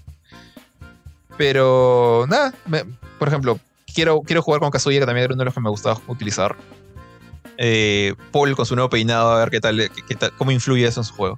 Sí, te decís si te gusta el nuevo look de Paul. ¿Te no, gusta, no? no, la verdad no. ¿Sabes a qué me recuerda? Me recuerda a ese actor. Ah, se me fue el nombre del actor. Eh, Woody Harrelson en los Juegos del Hambre. No sé por qué me Woody Harrelson no es este el que hizo de Carnage ahora último. Sí, él. ¿Tuvo pelo? En Juegos del Hambre. En los Juegos del Hambre sí tuvo pelo, tío. En The Hunger Games. Bueno, no sé. Pero. nunca, nunca, nunca he sabido manejar bien a King. Siempre ha sido como que uno de mis frustraciones. De repente ahora a ver si le meto. Yo tenía un pata en la universidad que, o sea, su gracia era usar. Su, su main era King. Entonces era como que yo jugaba con Xiaoyu. O sea, siempre he jugado desde Tekken 3 con Xiaoyu. Entonces, como que yo le metía pues 10, 20 golpes así y, y tú veías su vida como que un, un chip. Prácticamente parecía chip damage lo que le hacía. Una, una basurita. Lo tenía en el aire, lo, lo, lo hacía rebotar todo y, y se mantenía como que. Ya, le, le quitaba la mitad de la vida, ¿qué importa? Estaba a un paso de morir. El desgraciado me agarraba una llave y me hacía un combo de 5 llaves Sí, y, sí, y sí, la vida de Shoyo iba de cin- 100% a 25. Ya, y era, pucha, no podías dejarte agarrar. Es el Sangif de, de Tekken, ¿no? Pero tienes que saber hacer las múltiples llaves. No es como Sangif que agarras una llave y ya. Acá es una, otra, dos. Y eso es lo chévere de King. Pero igual que tú, no, no sé. No, ahora tampoco, no creo que lo usen en la beta mucho que digamos. No, sé que no soy bueno con King, no pienso volverme bueno con King ahorita. En un fin de semana. Mira, acabo de probarlo. Acabo de ganar, tío. Así que lo acabo de pagar para irme ganador, tío. De, de mi primera y- prueba en. Dime, dime. te aprovecho de preguntarte, ¿estás jugando con otras personas o estás jugando con la computadora? Estuve jugando, o sea, puse para jugar con alguien más, que, que, que alguien, que entre alguien de mi level. Y hasta que en- entrara alguien, estuve jugando con la computadora, ¿no? Ah, ya. Y de repente me salió la notificación. Es como que se encontró jugador. ¿Quieres jugar? Sí. ¡Pa! Y me puse a jugar ahorita. Pero, o sea, lo, lo que quería era este, ver el roster de personajes y entrar a la mecha en sí. Porque no he visto si hay la opción de poder jugar con una, contra un amigo o va a ser tipo lo que fue ahorita en Mortal Kombat 1, ¿no? Donde todo, Mm. todo era random. No me, no me percaté en eso porque intenté entrar lo más rápido posible. Y me volé pues mil, mil tutoriales de los Considerando- nuevos Considerando movimientos. ya es, es, es un close beta, es un close network test. O sea, no es una beta eh, tradicional. ¿Qué hace random? Eh, claro, ¿qué es un close network test? Es, hemos creado esta cosa para poner a nuestros servidores a prueba y ver si, si aguantan, si hay lag, cuánta gente se puede conectar sin que esto, eh, si es que la, sin que la oficina de Namco entre en llamas, sin que Harada tenga que traer el hacha y, la, y el extintor. Entonces, yo creo que lo más probable es que sea full eh, random. O sea, entras quick play con quien sea. A ver, estás jugando con alguien de Japón, ¿qué tal está el lag? Jugando con alguien de Estados Unidos, ¿qué tal el lag? Con alguien de Brasil, ¿qué tal el lag? Creo que eso es lo que quieren, probar el, el rollback y todo, todo esto, ¿no? Entonces, dudo que, que esté hecho para crear tu lobby, invitar a tu pata. Es, es juega con lo que tengas nomás. Claro, claro, claro, claro. Eh, se ve hermoso, tío. Y todo este, este estaba haciendo varios de los de los hits ahorita y todo este brillo que con el que se recura el personaje se ve lindísimo, tío. Justo ahorita tengo como que mi tele acá al costadito nomás de mi computadora y es una tele grande. Usualmente yo jugaba en la en el monitor de la de la, de la PC que es de 32 pulgadas, no es tan grande, pues, ¿no? Pero me bajé la tele, la tengo acá al costadito y tengo ahí el PlayStation y ahora ya todo lo juego en pantalla grande. Se ve muy lindo, weón. Qué bonito juego, caracho. Así que a esperar. Lamentablemente todavía no hay fecha de lanzamiento, ¿no? Pero considerando No. que ya tenemos el Close Test y demás, dudo, du- o sea, a menos que pase algo, tío, ya tenemos acá No, este 16 año. personajes listos en el roster para probar ahorita. O sea, dudo mucho que se alargue más allá de 2023. Tiene que ser este año. Sí. Y si es este año, antes de los Game Awards, va a ser un gran año, tío, para los juegos de pelea. Por Gran fin, año para los juegos de pelea. no van a tener que estar metiendo a Sifu, a One Punch Man, a... No, no sé, bueno, ya a Multiversus se lo paso, porque Smash para mí sí es un juego de pelea, por más que hay gente que dice que no, y Multiversus por consecuencia también. Pero Sifu, One Punch Man, si metes un Naruto, metes un Demon Slayer, metes el próximo juego de Jutsu Kaisen, eso es que tenías que llenar el hueco como pudiste. Maldita sea Kigli. Dragon Ball Z Kakarot. si metes Kakarot, o sea, me- me- meter Sifu ya me pareció una, una, una, ofre- una afrenta a la, categoría. Sí, meter ver, Kakarot ya sería, ya sería como que no. Yo, yo lo imagino a Kili jugando con el control al revés, ya si hace eso. Así que, este, nada, sí, pues sería, mira, a ver, Street Fighter 6, Mortal Kombat 1, Tekken 8. Ya, para mí, Grand Blue Fantasy vs Rising, que sí sale- supuestamente sale este año. Son Ya cinco hay juegos. cuatro de los cinco slots. Ya por lo menos hay cuatro de los cinco slots. ¿Te acuerdas Claro. que cada año, esa es como que la cate- categoría que hicimos? Ahora, ¿cómo la rellenamos, tío? Porque usualmente hay uno por ahí, un DLC nuevo que ya lo ponemos, ¿no? Pero usualmente no hay nada, pues. Este año, por lo menos cuatro de los cinco slots ya están Ya está- tomados. ya están y, eso, tomados. y eso es un, y eso es un win. O sea, ya no, me importa quién gane. O sea, son, todos son grandes juegos de pelea. Al menos lo, que. ah, Street Fighter ha demostrado ser un gran juego de pelea. Mortal Kombat 1 se, se pinta ser un gran juego de pelea. Ok, Kitana tenía su Infinite ya, pero eso se arregla. Eso se, balancea. Qué suerte que lo encontraron en el beta. Eh, Tekken 8 me estás diciendo que se ve muy bien, que se juega chévere. Eh, Grand Blue Fantasy es prácticamente una extensión del otro. Así que es, es el más similar de, de, los, de los cuatro. Entonces yo, yo apunto a que sí va a ser muy buen juego. No sé quién, quién podría llenar el quinto espacio. Creo que lamentablemente va a quedar un hueco ahí y probablemente, no sé, entre, qué sé yo, Elden Ring. Pero, pero tenemos varios buenos juegos ahí de, de pelea para, para, celebrar este 2023. Entonces, uh -huh. jueguen. Si fueron invitados a la beta y, y tienen su Play 5 ahí, métanse de una vez. Si lo tienen en PC, bueno, van a tener que esperar esas fiestas patrias. Pero no se olviden de registrarse. No sé si todavía está abierto el registro para la siguiente, el siguiente fin de semana, pero si lo está, métanse. No, parece, parece que hay buenas chances de conseguirlos y. Acá, como dije, no entramos por prensa, nada de que, ah, si ustedes tienen ventaja, no. O sea, hemos entrado como simples mortales que vivimos en Lima, Perú, Así que cualquiera puede hacerlo. Y de hecho me habló la, la chica de, de la, la, PR de Bandai Blanco diciéndome que no iban a tener códigos para PlayStation. De prensa. Para prensa, sí. Pero este, sí iban a tener de PC y demás. No sé si en Estados Unidos, creo que en Estados Unidos deben tener para, para PlayStation. Pero acá en Latinoamérica iban a tener solo para PC y, y Xbox. Pero que evidentemente Sí, me parece rarísimo porque Bandai Namco siempre ha sido bastante este, generoso en ese tema. Eh, en todo caso, aquí este, me dijo si quieren les podemos eh, agregar para la, la, siguiente fase de la beta, ¿no? Y yo le dije, no, no te preocupes, no, felizmente nos llegó, este, nos llegaron códigos de la misma, del mismo juego, del mismo, de la misma web del juego, sí, de la misma Bandai. Así que vamos a ir con eso. Quiero, ah, ya, qué chévere, y listo. Pues. Así que nada, esperar fecha de lanzamiento, tío, que ya eh, se necesita. Yo quiero jugar, yo quiero jugar ¿Sí? este, o sea, quiero jugarlo completo. Se ve muy bien. Ah, mientras, mientras, mientras mastico, bueno, mastico no, me tomo mi sopita, voy a estar jugando Tekken una horita y después ya en la noche full. Tal cual, tío. Y ahora, si este sigue la misma, en la misma línea de Tekken 7, por lo menos tendremos, pues, ¿no? Este, 8 años con ese Tekken. ¿Cuándo salió ¿No? Tekken 7? Ya me he olvidado cuándo salió Tekken 2017 puede ser, ¿no? O 16. Vamos a buscar. Estoy haciendo la búsqueda rápida. Salió en el 2015. Ni cagando. No, eh, yo estaba casado, tío. 18 de febrero de 2015. Ah, pero en arcade. Pero en pues. arcade. En arcade. Eh, sí, sí, sí. Vamos a ver cuándo salió en. en 2017, creo que fue el primer año de casado. Casi seguro, tío. Uh, en PlayStation 4, Tekken 7 PlayStation 4, 2 de junio del 2017. Sí, 2017. Entonces, va a seis añitos. Ya cumplió seis añitos. Pensé que era más, aluciné. Yo también.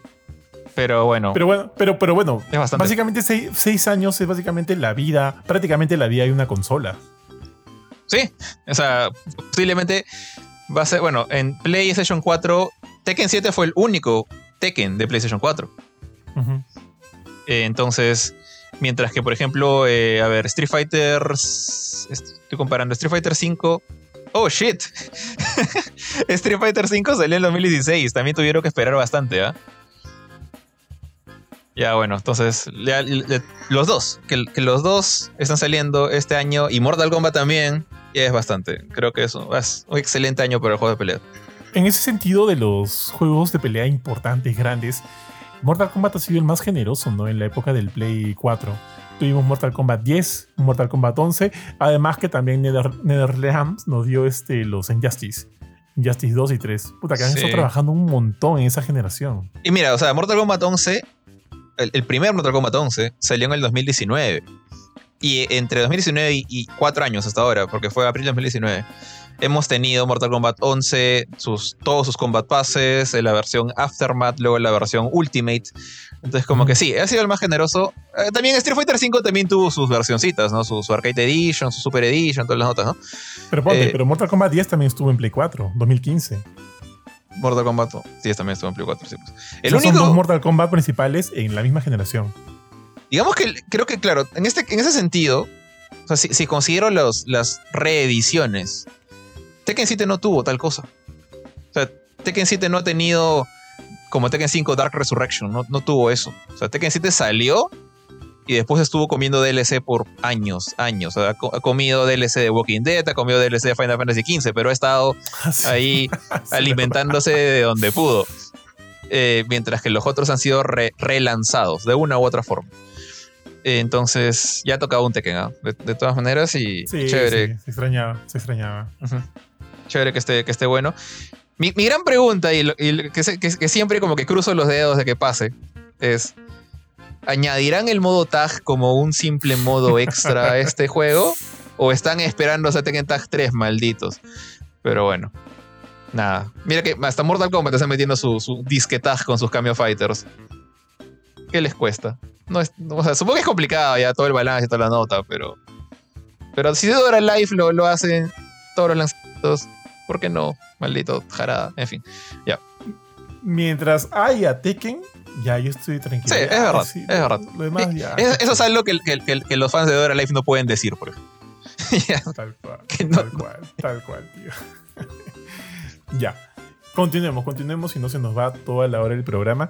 Y la siguiente noticia es este, de hecho, una muy buena para los fanáticos de Resident Evil, en el cual siento que me incluyo. O sea, no, no siento que me incluyo. Probablemente soy uno de los más grandes fanáticos de Resident Evil aquí. Sé que del, por lo menos de, del medio de Gamecore sí, junto con Jorge. Pero ahora se, se, ha, se, se, ha dado a notar, este es un rumor, así que hay que tomarlo con cautela y todo lo de siempre, de que Resident Evil 9 podría lanzarse en 2025, según lo que han filtrado dos personas importantes del, círculo de Capcom. Uno, Dust Golem, que ya lo conocemos todos, este insider ha estado filtrando cosas de Resident Evil desde hace años y, en realidad ha acertado bastante con cada una de ellas.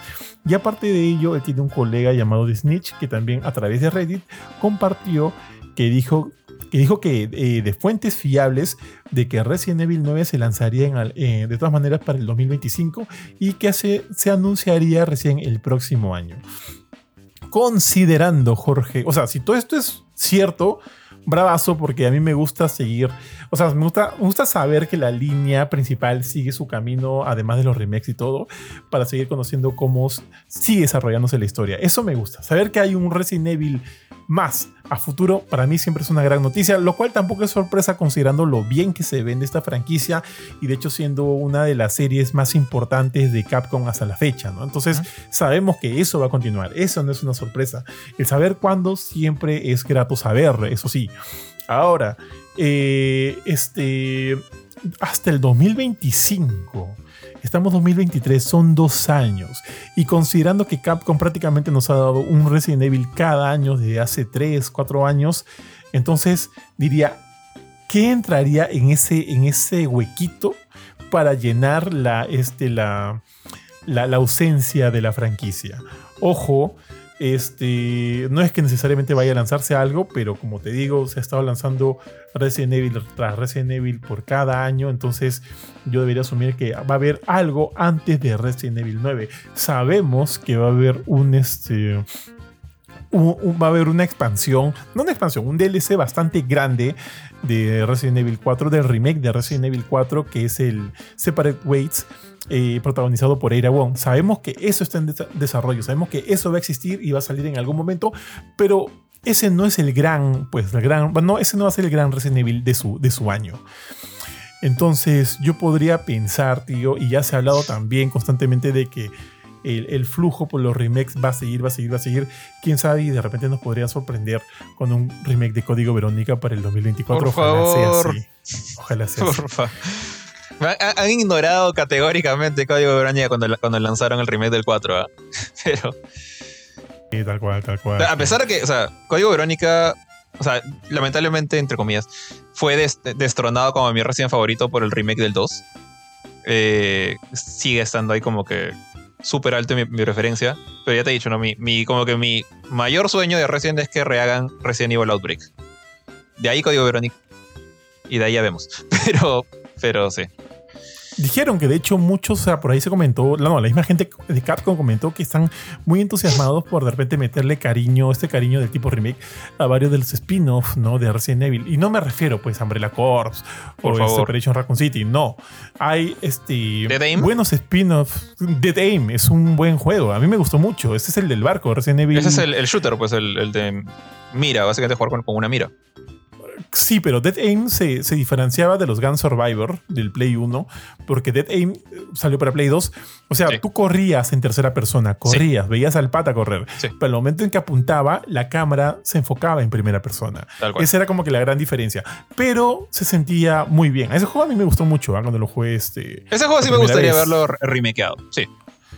Sí, y me acuerdo que para su época, para Play 2, se veía bonito. No se veía mal, se veía bonito, pero sí, ya, pues a estas alturas necesitaría como que un buen, este, una buena lustrada.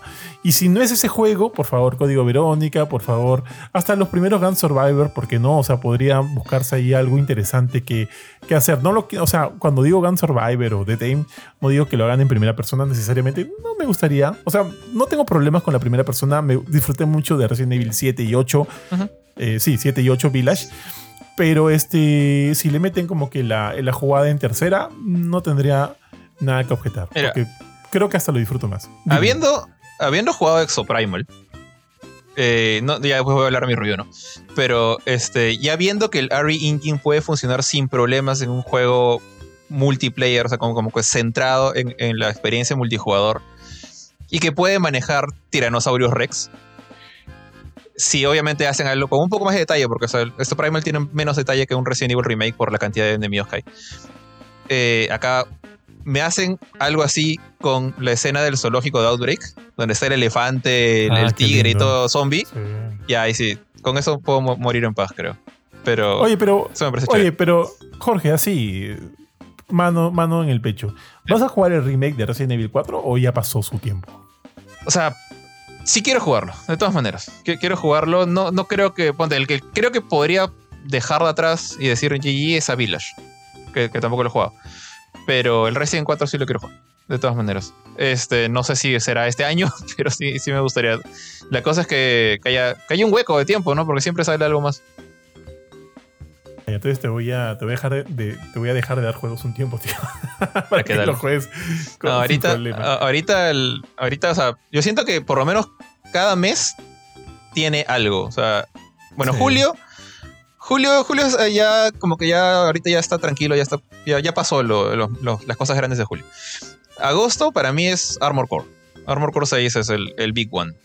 Después en septiembre, no estoy seguro que sale en septiembre, ahora que me, me estoy pensando, y en octubre es Spider-Man.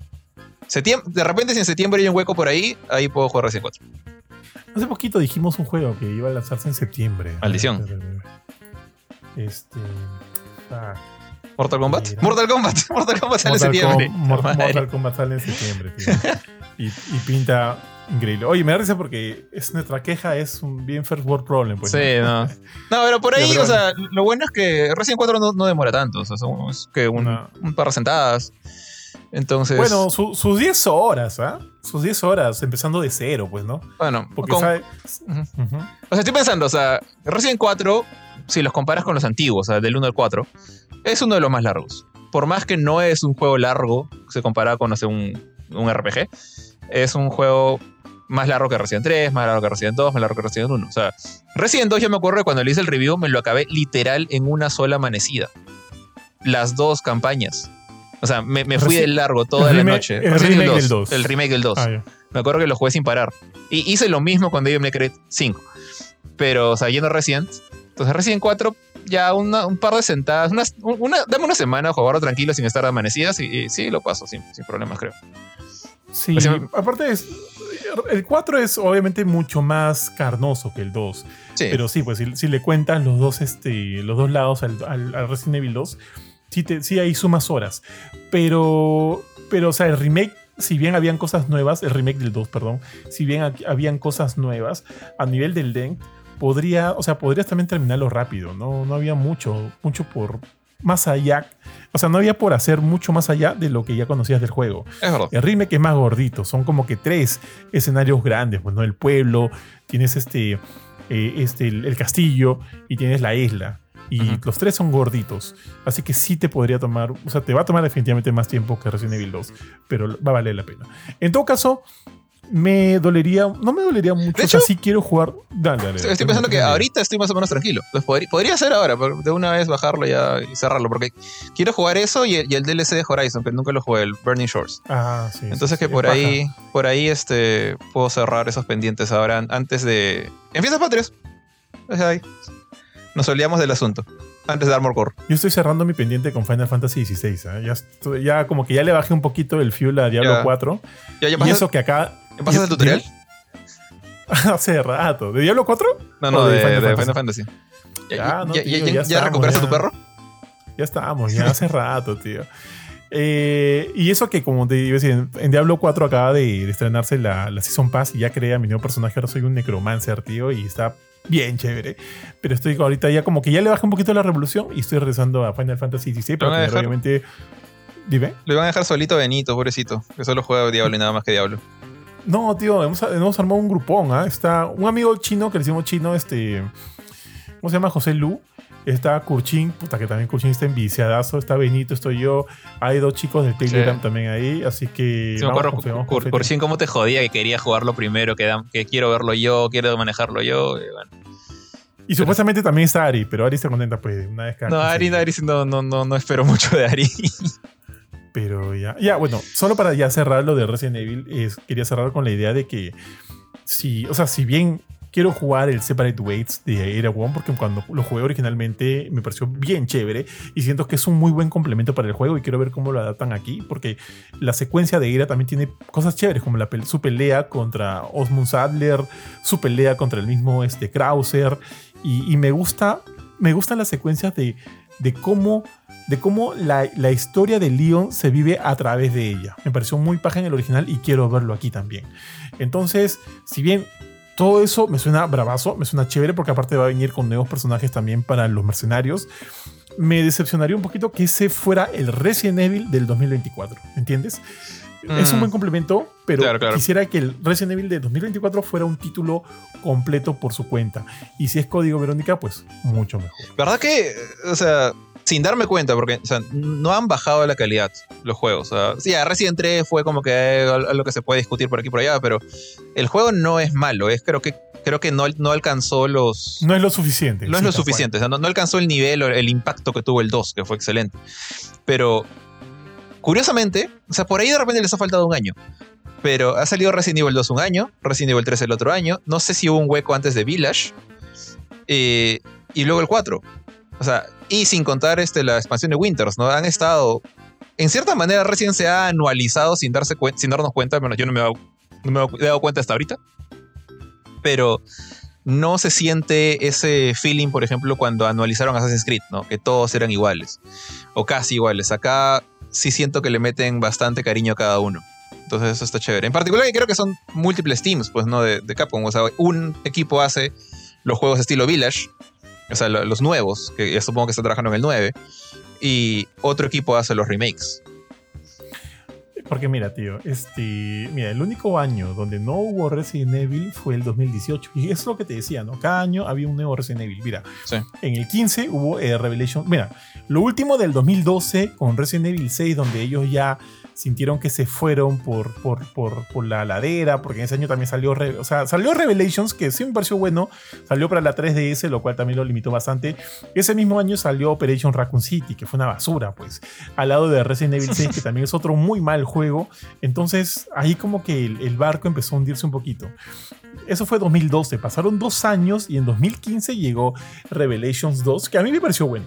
Me pareció bueno, no me pareció genial, pero me pareció decente, sobre todo también por el, por el hecho de volver a ver a Barry, su historia me pareció bien bacán y demás. Lamentablemente el, el, el año que le siguió, en 2016, salió Umbrella Corps, que fue una basura, tío, una basura completa. Felizmente, el siguiente año, 2017, salió Biohazard Resident Evil 7 en primera persona y que yo siento que fue un gran juego y un gran, este, un gran, no sé si decirle renacer de la franquicia, pero sí, sí siento que como que cogió nuevos aires, ¿no? Nuevos bríos para brindar diferentes emociones a sus, a sus fanáticos, a sus usuarios. Y creo que cumplió. 2018 no hubo Resident Evil. Fue recién en, en el 2019 que finalmente pudimos tener el remake de Resident Evil 2 que se había anunciado creo en el 2015. 2019 remake de Resident Evil 2, 2020 remake de Resident Evil 3, 2021 Resident Evil Village, 2022 DLC de Village y Resident Evil Rivers, tío que no sé dónde quedó, y 2023 Resident Evil 4. Entonces han sido como que año tras año tras año con la, con la franquicia, con la saga y, títulos muy buenos, títulos buenos, por ahí uno que otro malo, pero yo estoy a gusto y espero que el 2024 también sea algo bueno, ¿no? Sea algo importante y no solo el DLC. Y ya, pues, con eso cerramos, tío, Resident Evil y te toca a ti. O sea, de hecho, mi, mi noticia también es de Resident Evil. Eh, entonces, como que no cerramos Resident Evil 4, pero el, el, Resident Evil 4 Remake está como que de, de, fiesta, felices y parado de cabeza porque el juego ha superado las 4, perdón, las 5 millones de unidades vendidas eh, en todo el mundo, en todas las plataformas. estamos hablando de PC, Xbox, PlayStation. Desde el lanzamiento que fue hace 4 meses. Wow, pensé que yo. A veces siento que las cosas llevan más tiempo. O sea, a veces, por ejemplo, como, como prácticamente tienes que jugar todo apurados otra vez First World Problem. Este, a veces yo siento que, que Street Fighter 6 salió hace 6 meses pero salió creo que el mes pasado. Entonces, entonces o Final Fantasy VI, o sea que, que, prácticamente el día que salió yo, yo, tenía que lanzar la review. Y es como que siento que ese juego ya salió hace dos meses y no ha pasado ni, ni, ni dos semanas. Yo lo siento del año pasado, tío. el 16. ¿Qué te digo? Y mira, acá eh, Resident Evil 4, cuatro mesecitos y ya va 5 millones de unidades vendidas. Está súper bien. Eh, yo creo que, bueno, también no sé si esto lo, lo, cómo lo considera Capcom, no sé cuánto esperaba vender o no, o sea, si, si lo comparamos con otros, otras ventas fuertes como eh, Final Fantasy justo hablábamos, 3 millones de, de unidades vendidas en una semana, eh, como que te, hace pensar que no es tanto, pero yo creo que está bastante bien, o sea, 5 millones, llegar a un millón nomás ya es bastante para un juego mediano, por ejemplo, cuando Nier Automata llegó a un millón de ventas después de como 3 meses, este, la gente de Square estaba como que estaban revisando los números para ver si en verdad no habían metido la pata por ahí, como que no, no se le creían. Entonces, si Resident 4 está como en un punto intermedio entre Final Fantasy y Nier Automata, tirando para Final Fantasy definitivamente, creo que 5 millones está súper bien. O sea, eh, esto de hecho ha llevado a la serie total, o sea, desde la concepción de Resident Evil en el PlayStation 1 hasta la actualidad, a un total de 142 millones de unidades vendidas al 31 de marzo del 2023, que creo que es el fin del año fiscal. Entonces, más de 130 millones, 140 perdón, millones de unidades para una franquicia que, bueno, tiene no sé cuántos juegos, honestamente, tiene Resident Evil. Es un montón. O sea, y como tú dijiste, se, alista Separate Ways aparentemente para, para el próximo año. Eh, el supuesto Resident Evil 9. Entonces, la cosa sigue, sigue ahí. Eh, creo que Resident Evil todavía no ha logrado derrotar a Monster Hunter como el ganso de los huevos de oro en, Capcom. Pero definitivamente es, su segundo puesto. Eh, Street Fighter recién en tercer puesto. Y ni siquiera, y estoy seguro que Street Fighter está muy de lejos, muy, muy lejano alcanzar los números de ventas de Resident Evil. Entonces, ahorita nada, felicitaciones a, toda la gente que, hizo, que ha hecho estos juegos. De hecho, todos los remakes de Resident han sido, como dije, buenos. Incluso el 3, que, que le puedes, ya puedes quejarte por donde quieras. Pero siento que es un, es juego muy, muy bien hecho. Eh, y el 4 creo que ha recibido prácticamente la misma cantidad de elogios que el 2 en su momento. Así que chévere, chévere que el 4 haya vendido 5 millones, chévere que la saga haya vendido 140 millones. O sea, ya esto yo creo que ya no puedes decir la gente conoce Resident Evil por culpa de, Paul Anderson, como había gente que decía antes esto hace, unos, hace una década más o menos. Ya esto es los juegos parados sobre sus dos patitas por su propio mérito. Y, chévere por, por Capcom, chévere por Resident Evil. Sí, tío, tal cual, tal cual. Ya no voy a agregarle nada más ahí porque siento que ya hemos hablado bastante de Resident Evil. Ahora sí, pasemos ya a lo siguiente y de hecho es probablemente la noticia más importante del día de hoy y hasta podría decirte que una de las noticias más eh, relevantes de la semana porque eh, durante su reciente panel en la Comic Con, en la Comic Con San Diego, Insomniac reveló un nuevo tráiler de historia de Marvel's Spider-Man 2. Y de hecho, hace poco nomás ya contamos con un tráiler gameplay durante el, este, el previo al Summer Game Fest.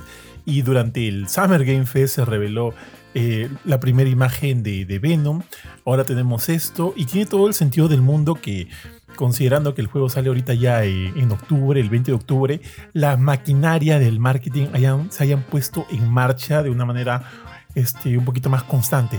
Estamos teniendo trailers, estamos teniendo imágenes, estamos teniendo comentarios, eh, detalles del juego y eso es genial. Todo lo que estoy viendo hasta ahorita el juego me gusta mucho, salvo algunas cosillas que creo que lo vamos a comentar.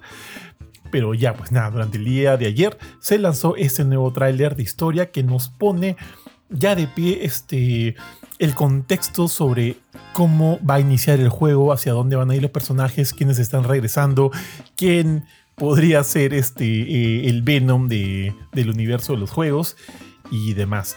Eh, no sé, Jorge, ¿qué te pareció a ti? ¿Te gustó el tráiler? Eh, de hecho, sí, me, gustó bastante. Esto es algo que creo como que si el trailer anterior estuvo súper enfocado en gameplay, eh, mostrando el combate del symbiote y luego la, persecución hasta en el lava con Miles, este de acá es totalmente de historia. Siento que, o sea, salvo que hagan una jugada así súper sorpresiva de, de hacer un twist completamente inesperado, yo creo que han ya han revelado la, identidad de Venom. O sea, no sé si. Asumo que Venom va a ser el último malo, más que nada por temas de gameplay, o sea, porque Peter va a tener que perder su symbiote, o sea, vas a perder gran parte del gameplay al, momento de, que Venom nazca. Entonces yo creo que Venom va a estar como que en el cierre de, la campaña, casi al finalito. No, espero que no, no tan malo como en Spider-Man 3 la película, pero va, va a ser su gran aparición al final. Esto no significa que quien está detrás del symbiote, o sea, quien, quien, el humano en el, el host de Venom, no lo conocemos desde antes. Que justamente creo yo el error de Spider-Man 3, ¿no? Que, que ese Eddie Brock creo que no hizo la gran cosa durante la película. Acá, y justamente lo que siento que este trailer nos spoilea, es la. No, para mí, ya 95% de que esta persona es Venom. No, sé si, lo puedo decir ahorita, porque para mí el trailer ya te lo deja claro. Eh, pero vemos justamente desde un comienzo del tráiler a Peter, a, Peter principalmente, ah, perdón por el gallazo, a Peter principalmente y a sus amigos como Miles y, Mary Jane, que está con un nuevo look del cual podemos rajar después, aparece con este amigo suyo, que es Harry Osborn, que está hablando con él, como, como dicen cuánto tiempo ha pasado desde los eventos del último Spider-Man. Ya vemos que ya no está Harry en este frasco verde cuando lo tenía Norman para aparentemente frenar una enfermedad que lo está, lo está dañando, ¿no? Y, habla con Peter como que ya vamos a, vamos a retomar nuestra vida, o sea, el tiempo perdido hay que recuperarlo. Yo creo que por ahí va a entrar un poquito, un poquito la jugada de Peter tiene a su nuevo amigo Miles y me cambió por él. Y ahora Miles también dice, bueno, me estás dejando de lado. No, sé si va a haber un poco de, de drama juvenil por ahí. Pero ves, todo el trailer está bien centrado en Peter y Harry. Eh, obviamente hay escenas de Spider-Man peleando en el fondo, ¿no? Pero son ellos dos hablando. Y ya por, para cerrar el trailer, escuchas ya un, O sea, por, hay una parte en la que. En la que Harry dice, no me acuerdo que, que es. Dice una frase. Tendría que Curar el mundo. Curar el mundo. Vamos a curar el mundo. Y ya casi al final del trailer se vuelve a escuchar la frase, pero con la voz de Venom. O sea, una voz toda quebrada, más este, con eco, como de monstruo, ¿no? Y el trailer termina con Venom saltando en un, creo un helicóptero, un avión, saltándole encima, lo, baja como que a cierta altura media entre dos edificios y luego salta al piso y ruge. Entonces, eso para mí fue una especie de confirmación de ya sabemos quién es Venom. Ya sabemos quién es Venom en este universo. Eh, eso no es que me mate, no es como que diga, ah, ya no quiero jugar el juego, no. O sea, siento que pierde un poquito el encanto que, por ejemplo, la aparición de Doctor Octopus en la 1, también te la veías venir, ¿no? Porque sabías que Otto iba a estar ahí. Pero ahí manejaron el feeling de tal manera que se yo, yo por, por ratos decía, Otto no se va a volver Octopus en este juego. Va a volverse después. Además, pensaba que Norman iba a volverse Green Goblin en ese juego y Goblin iba a ser la sorpresa. Porque ya lo veías más, más malandro, más siniestro a Norman. Y ya cuando se convierte en Octopus dije, ah, bueno, él era el verdadero malo me gustó mucho cómo lo armaron. Y, digamos, como que me gustó esa sorpresita, a medias, pero sorpresa a medias.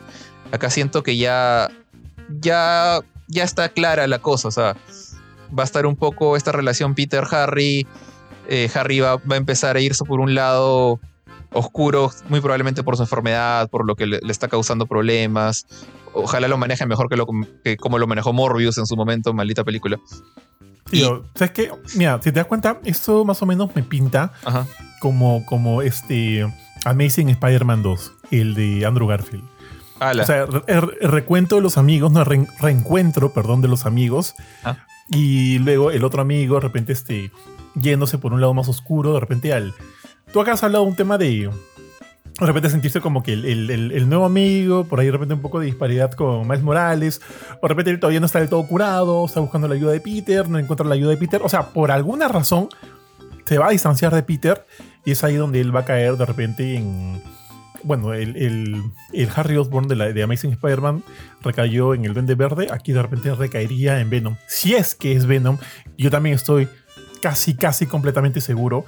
Me encantaría, me encantaría, a María que cuando ya estemos jugando el título, el juego, eh, Insomniac dé por ahí un giro y no termine siendo Harry, pero termine siendo alguien que tenga sentido. Pero ya me parecería muy raro, porque con, justo con lo que dijiste, ¿no? Eso de salvar el mundo es prácticamente ya una certeza de que se trata de Harry.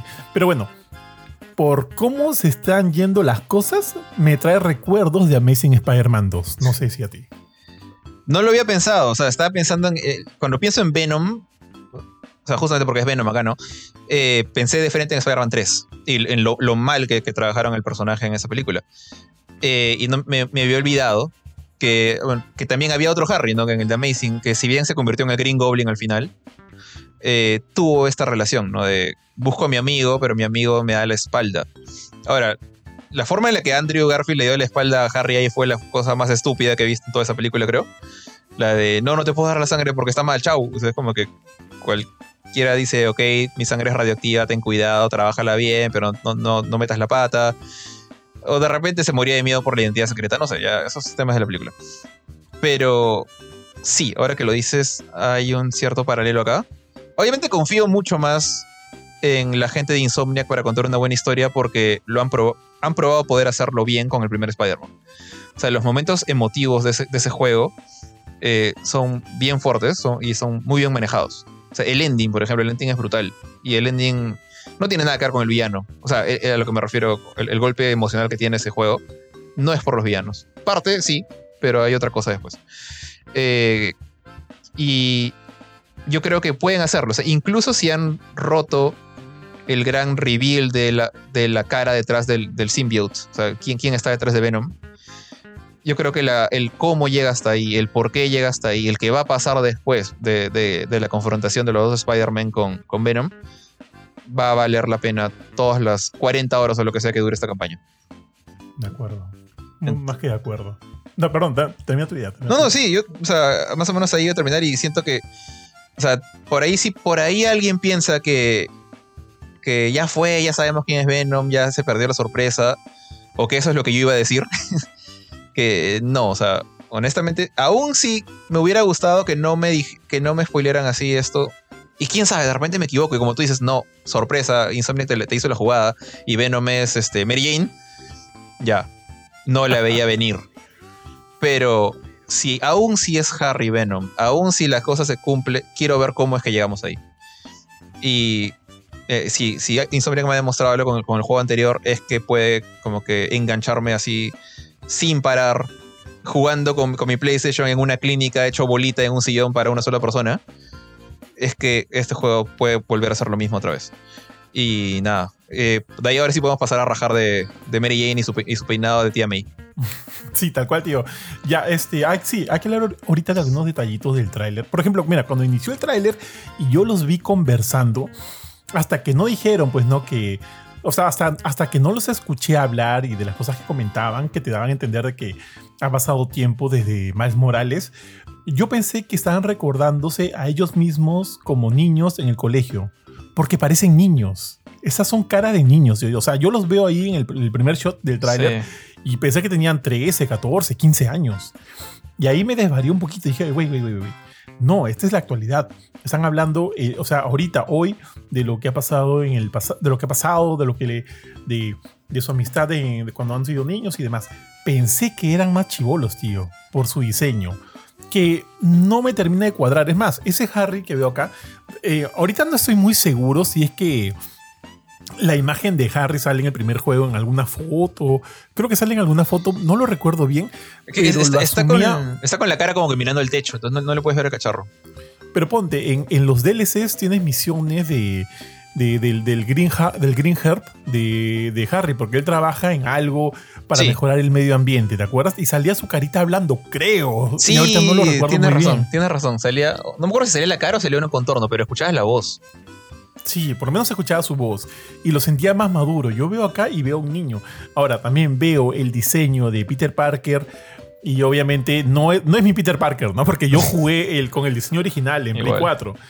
Y, este, y también me descuadra un poquito. Esos son detallitos que no me terminan de gustar, no me terminan de convencer, no los veo del todo bien. Creo que podrían verse mejor. Ah, a todo esto, la misma gente de, de Insomniac dijeron que para el lanzamiento, para el lonchecito, los diseños de los modelados iban a estar mucho mejor. Que espero que así sean, ¿ya? Porque también tú estuviste haciendo, cuando, cuando estuvimos hablando antes de, de entrar al podcast, estuviste haciendo una comparación con lo que ha hecho el, el, este, el Engine ¿no? en todos sus títulos hasta el día de hoy. Y todos ellos se ven mucho mejor de lo que vemos aquí en expresiones faciales o detalles del rostro y demás. Y estoy totalmente de acuerdo. Y si bien esto no es que se vea mal, creo que podría verse mejor creo que podría verse mejor. Ya no necesariamente por el, por el diseño de que parecen niños, ¿no? Sino solo, sino por el tema de las texturas y demás, que creo que sí podrían ser mejor. Ahora, el diseño, que siento que eso ya no va a cambiar necesariamente, no me convence, porque los veo como niños. Pero ahí están. Ahí están. Y ese es el primer shot del justo del que hablabas, ¿no? De que están conversando ellos y, y que ellos y que Harry le da la idea este de salvar al mundo y que lo van a hacer juntos y demás. Y luego el siguiente shot vemos a los dos Spider-Man columbiándose por Nueva York, a Peter Parker y Miles Morales, ¿no? Entonces, eso para mí me crea un contraste, ¿no? De Harry diciéndole a Peter, juntos, tú y yo, tú y yo juntos, vamos a curar al mundo. Y luego el siguiente shot vemos que es, en efecto, Peter Parker está salvando al mundo, pero no junto a Harry, ¿no? Junto a Miles Morales. Y es ahí donde yo creo que podría entrar eso de lo que tú dijiste al inicio, ¿no?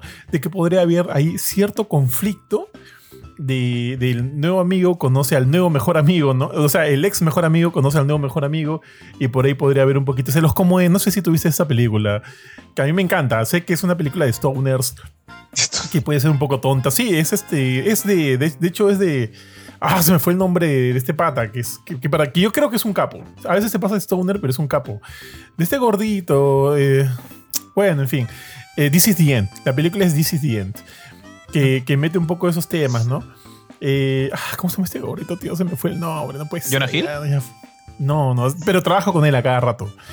Seth, Seth eh, Rogen. Seth Rogen, Seth Rogen. Que no sé si a ti, pero a mí me gusta. Seth, Seth Rogen me, gusta más behind the scenes que como actor. Como actor no lo soporto. Pero sus producciones, como director, productor, sí, la hace bien. Sabe hacer cosas chéveres. Yo siento que el weón tiene la madera para ser un nuevo Kevin Smith, alucina. Pero sí, pero sí, como actor, yo también, o sea, como actor serio, no, no lo paso. Pero como actor cómico de sus películas cómicas, tranquilo, ¿ah? me mato de risa, porque sé que es él. Pero bueno, en fin.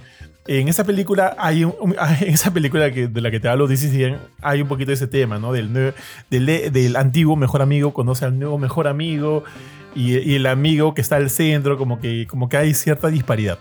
Entonces, sí podría pensar que puede haber algo de esto en, el juego y que podría ser parte de, asumo, de los muchos conflictos que tiene que resolver Harry en su regreso al mundo. ¿no? O sea, lo que, le lo que le está pasando no es una cosa normal, es una cosa este, que se puede tomar este, de manera, no sé, pues no, de manera, de manera a la ligera. El pata ha estado encerrado en un tubo con medicamentos mucho tiempo y reinsertarse en el mundo debe ser también ahí un tema complicado. Pero bueno, sí, o sea, desde ahí me pinta algo chévere. Y luego vemos que Peter, otra vez con este cacharro, tío, que, a mí no me, no me cuadra, este, presenta este, a Harry con Miles Morales y ahí también vemos que está Mary Jane. Están en una especie de carnaval, creo, donde todos se están conociendo, ¿no? Y de hecho, eh, Miles está con su amigo, con. con ah, ¿Cómo se llama su amigo? El gordito. ¿Eh, Ganky? Está con Ganky en esa escena y se presentan entre todos. Y ahí pues vemos los diseños y Mary no me gusta, tío. se ve vieja, weón. No, Mary está rara. Tú dijiste algo importante. No sabemos si es que se ve vieja, o sea, se ve bien vieja porque todos los modelos del nuevo Peter Parker y de Harry se ven como niños. O es porque han, dropeado el bol con, el diseño de, de, Mary Jane que no me gusta, no me gusta mucho. Yo siento que es el. O sea, la cara de Mary Jane es prácticamente la misma de Spider-Man 1. Solamente que con el, con el pelo como que levantado hacia atrás, creo que le, podías ver la cara completa, pues. Le podías ver todos los cachetes, todo, toda la cara. Entonces, como que veías toda la estructura ósea, por así decirlo, de, su cara. Y ahora con, el pelo que le han puesto, que es, sorry, es pelo de tía. O sea, es, es, pelo de. Es el mismo. Yo le decía a Samuel otra vez de mi video cómics. Es el mismo peinado que, usa Marisa Tomei en las películas de Tom Holland. O muy similar. Ah, sí, sí, tal cual. Entonces, ella, o sea, Marisa Tomei es muy, muy, muy linda, todo lo que quieras, pero es una mujer mayor. Mary Jane no. Y acá tú la ves con ese peinado de, de tía eh, que para esto le cubre parte de, los cachetes de la cara. Entonces, más bien ve, parece que tuviera la boca muy grande, la nariz muy tosca, porque no le ves la cara completa. O sea, está medio tapada las partes de los costados.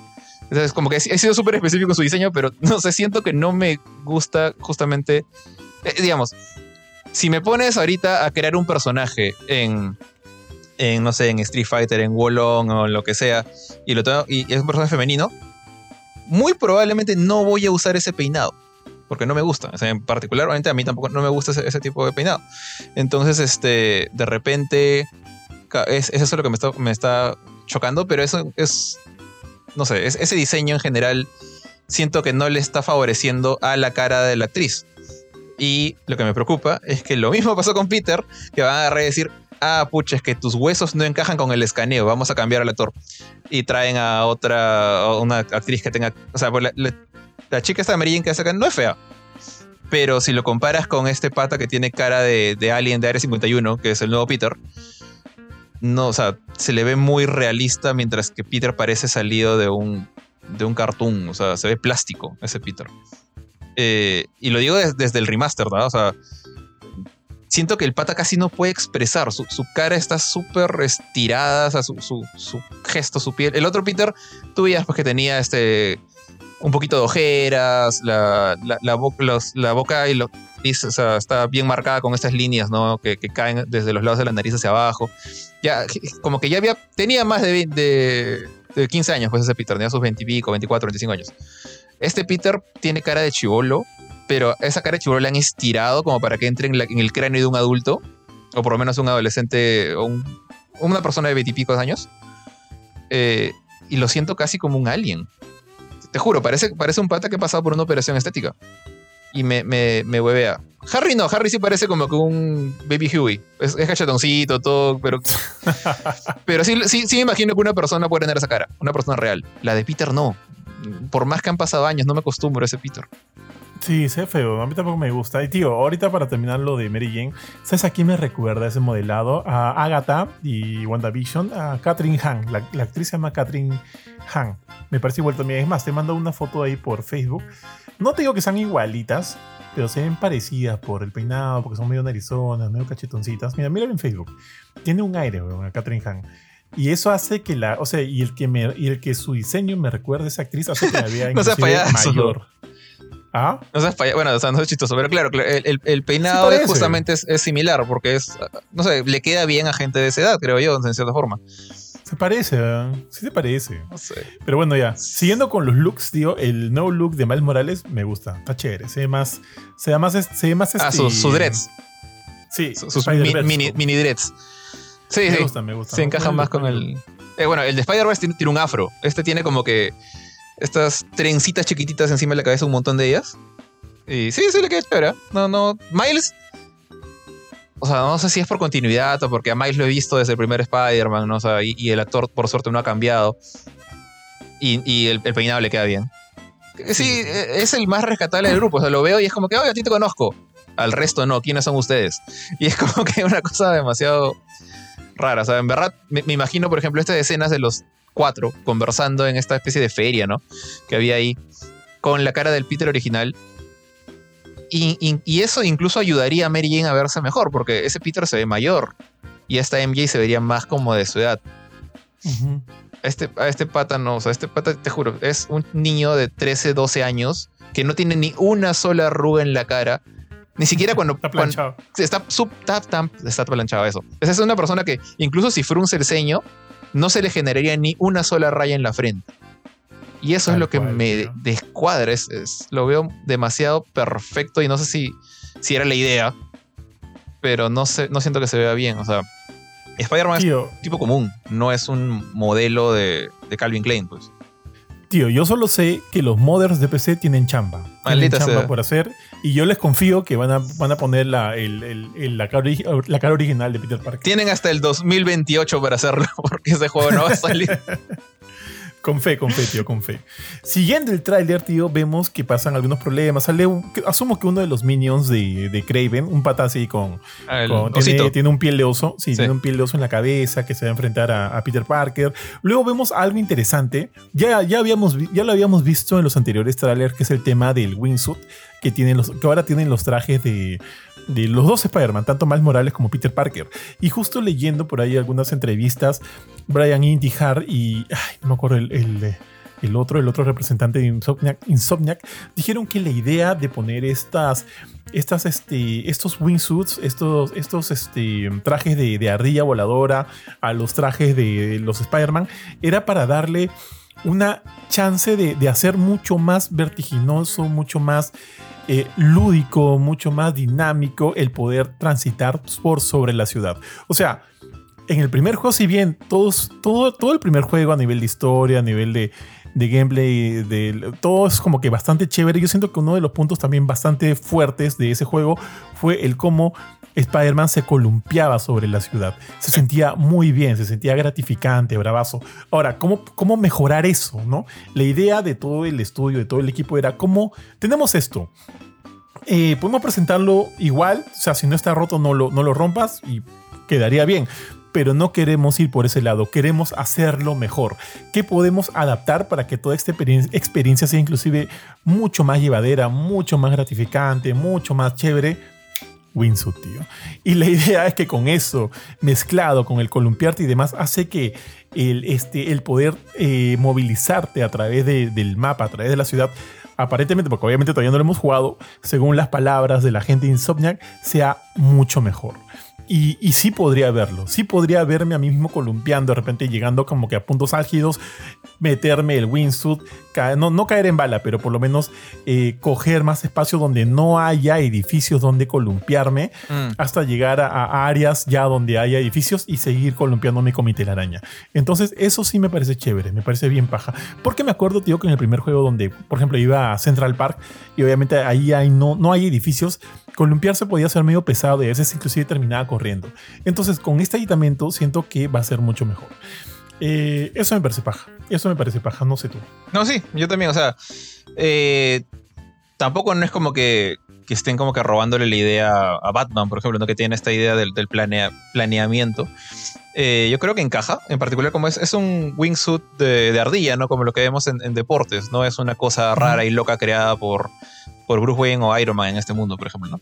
Es una cosa que, me imagino que, claro, Peter y Miles podrían haber dicho, oye, ¿por qué no usamos esto? Y, y les va a funcionar. Entonces me parece perfectamente plausible que, encaja con, el mundo de Spider-Man, con, la idea de que son héroes que a pesar de tener poderes usan eh, tecnología. Eh, y sí, yo también me ha pasado lo mismo que te, particularmente en Central Park, ¿no? Como estás, me he impulsado de un edificio lo más que he podido y estoy pasando por Central Park feliz y contento, rápido, y veo un enemigo abajo. Digo, ah, bueno, voy a, voy a pegarle porque es mi instinto, es golpear a los criminales. Voy, le, le pego, mato a todos, le- les gano a todos y estoy en- parado a la mitad del Central Park. Y digo, bueno, ¿y ahora qué hago? y a, correr nomás te encuentro un árbol. Y, Tal cual. y por más que Central Park y hay muchos árboles, la mayoría no, es- no son muy altos. Entonces no ayudan mucho a agarrar el, el vuelo, ¿no? Entonces ojalá esto... No creo que, so- que solucione mi problema porque si igual voy a pegarle a un criminal, voy a, el, traje de ardilla no me va a ayudar en nada. Pero creo que va a ayudar lo que tú dices. O sea, si quieres cruzar de un lado a otro Central Park, pues flotar como ardilla y, y la haces linda. Tal cual, tío. Siguiendo el trailer, el vemos algunos shots, perdóname, vemos el regreso de Craven que sale un microsegundo por ahí escapando, vemos este, estos helicópteros eh, sobrevolando la ciudad. También es eh, justo en esa secuencia creo que es donde el, donde el lagarto te está persiguiendo y tú estás también en la persecución de estas motos acuáticas. Creo que va por ahí ese, esa escena. Y luego hay una bien rara, tío, que justo te ha pasado la imagen del screenshot que tomé, donde sale Peter, sale Peter con un traje tipo de mozo llevando una comida. Asumo que se está haciendo pasar por un mozo en alguna misión. Y tú lo ves y es un niño. Mira, mira, tío, te lo he mandado por Facebook. Es un niño, weón. Es un niño. Sí, es- eh, esa película de esos niños cuando... Es más, mira, el traje le queda tan grande que es como esta película cuando son niños y quieren parecer adultos para comprar algo, qué sé yo, y se ponen un traje que les queda pues tres tallas más grandes y se ven hasta el culo. Así lo siento. Así lo siento, tío. Pero, pero ya. Este, pues, en fin, tío. Vemos ahí algunas mechas. Y, y a- luego hay una toma interesante donde no sé quién es, parece que es alguien de la policía que se está acercando, asumo yo, al simbionte. Vemos que hay este, miembros de la policía atrás de él. Y entonces yo estoy asumiendo que el simbionte en algún momento escapó y está libre en la ciudad, pues, ¿no? Y es ahí donde Spider-Man va a cogerlo y se va, este, se va a adaptar con él. Luego de eso, hay una escena que a mí me gustó mucho porque vemos un shot de, este, de Mr. Negative, con el pelo más largo, con barba y, con, y, y junto con Miles, ¿no? Que le dice, este... No me acuerdo exactamente qué le dice, ¿no? Pero da, da la intención de que obviamente sigue amargo con él, sigue esto, de repente está buscando venganza contra él, porque evidentemente Martin Lee es el responsable directo de la muerte del padre de Miles, ¿no? Sí. ¿Te acuerdas de ese momento? Claro, la explosión. Sí, sí, no digo en el tráiler. Ah, eh, no me acuerdo. De hecho, bueno, tuve que ver el trailer en celular ayer, me acuerdo. Ahora tengo que re- reverlo de nuevo. Pero este. Voy a, voy a buscarlo porque me intriga ese cambio de, de look que dices. O sea, que, que tan bien se ve con, con barba. Te lo, te lo estoy pasando, te lo estoy pasando por Facebook ahorita, tío. Ahí está, mira. Y donde sale él, luego también sale, ahí nomás sale Miles diciéndole como que tengo que todavía que ajustar cuentas contigo o algo Ah, así. era Martin Lee, maldita sea. ¿No es Martin Lee? O sea, yo estoy subiendo que es Martin Lee. O sea, sí, es muy probable que sí, pero cuando me acuerdo cuando vi esto, ya, ya me has hecho acordar. Es una no- nota curiosa, pero cuando vi esto por primera vez dije, maldita sea, han contratado al actor de, de Kylo Ren. No. Martin Lee, tío, Martin Lee. Ya, bacán, con- bacán, con me- todo. Me, has calmado, porque la verdad, ese pata actúa bien, pero es más feo que la pata en las bolas, así que no, no sé si. así que, pero, pero Ahora-. Te he mandado otro shot que no sé quién es. ¿Tú sabes quién es? Mira, justo para que ob- obviamente no, los que están escuchando es un shot donde están los Spider-Man tirados en el suelo. No, es Spider-Man con Mary Jane y atrás hay un fuego, una explosión, hay fuego y en el fuego se ve la sombra de alguien. ¿Quién es? Parece una mujer. Bueno, es una mujer creo. Pero no tengo la menor idea de quién Ah, es. sí, que, Es- que tiene como la- unas cosas en las manos. Un, ¿Es un la arma. policía? Sí. ¿Será la policía? Es una cadena, o sea. No creo que sea Silver Sable, no, no es su estilo, ese tipo de armas. No, la, la chinita, la chinita que se volvió roja. Claro, claro, Great. eh, la que se. ¿Cómo se llama? Yuri. Que se volvió, Yuri. Que se vuelve la, Yuri la. Great.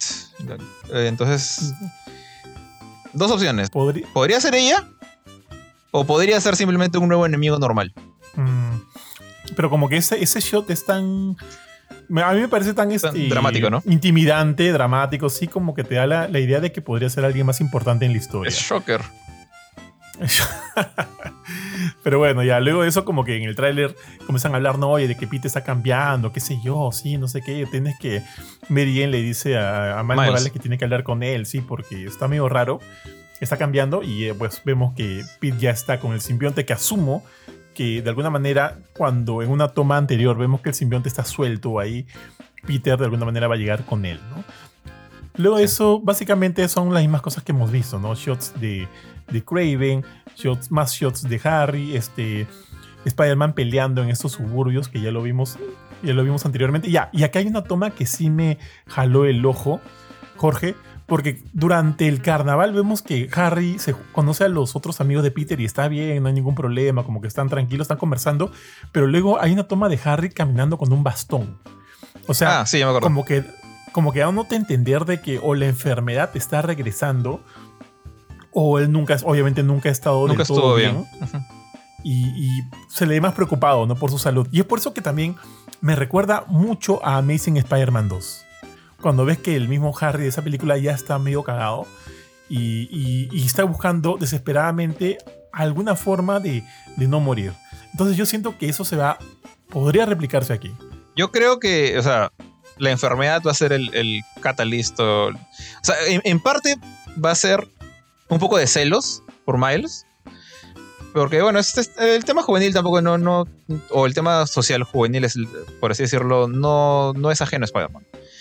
Entonces, yo creo que sí encaja en particular con un Spider-Man relativamente joven, ¿no? Este Spider-Man no, no es como que el Spider-Man que estaba casado y casi tuvo hija, ¿no? Este todavía, todavía tiene sus veintipico años. Eh, entonces, yo creo que sí va a haber eso, pero eso no es suficiente para que Harry decida volverse un supervillano, pues, o, o se, se haya impulsado por el simbionte, pero no es lo suficiente para meter pensamientos tan oscuros como para salir y destruir cosas como Venom, ¿no?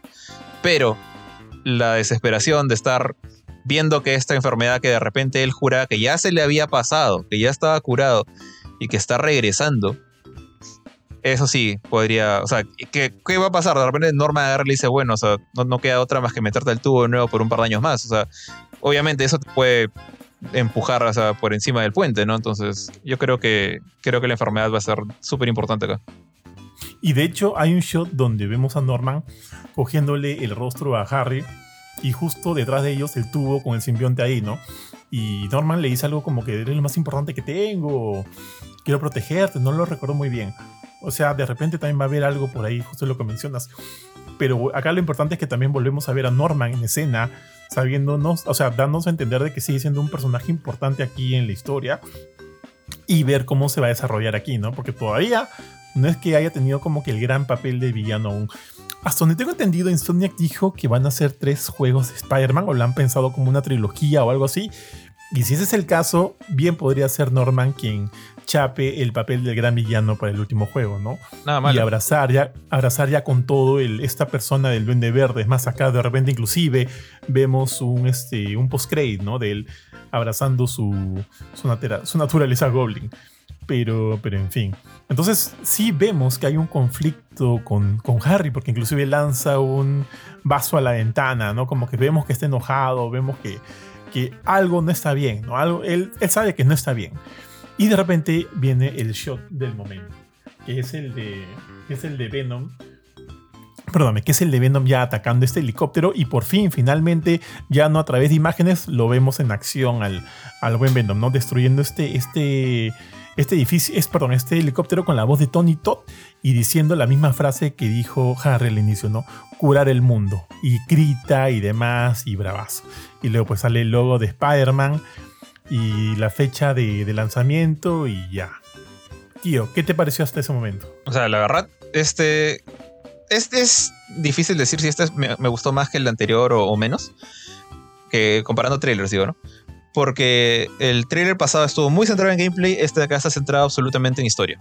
Eh, entonces los dos creo que son elementos bien importantes para lo que ha ido presentando Insomniac en, esta saga. Pero en general, o sea, aún hemos rajado de los diseños, hemos rajado de la cara ya ni tan nuevo Peter, ¿no? Porque ya tiene varios años desde el remaster. Yo ahí tengo mi... Bueno, de hecho, no tengo en físico Spider-Man 1, pero por suerte no, no ha- es la versión de Play 4, así que tengo, tengo el viejo Peter todavía ahí instalado en el Play 4. Sí. Pero.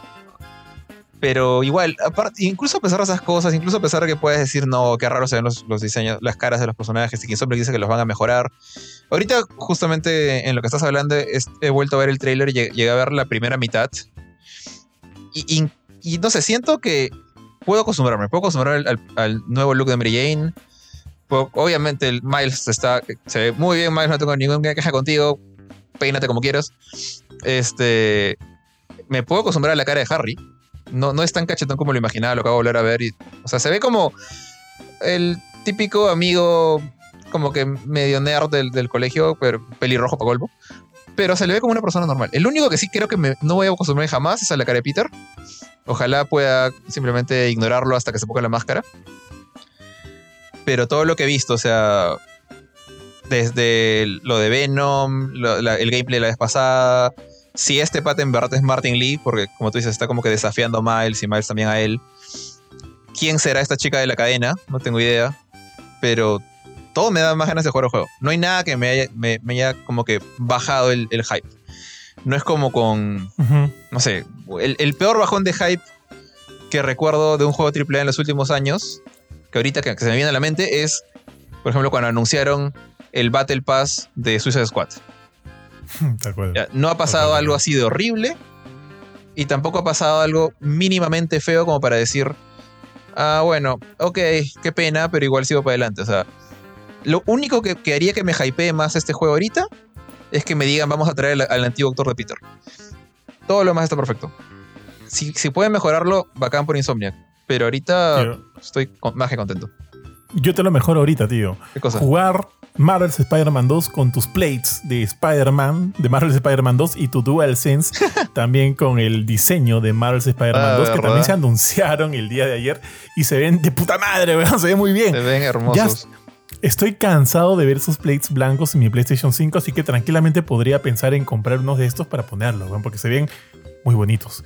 Y el DualSense también. A mí, yo, o sea, a diferencia de muchas personas que igual, igual que tú, o sea, al igual tú, a mí sí me gusta el, el DualSense de, de God of War, me parece bonito, me gusta ese celestito. A mí me parece muy, muy, común, pero ok.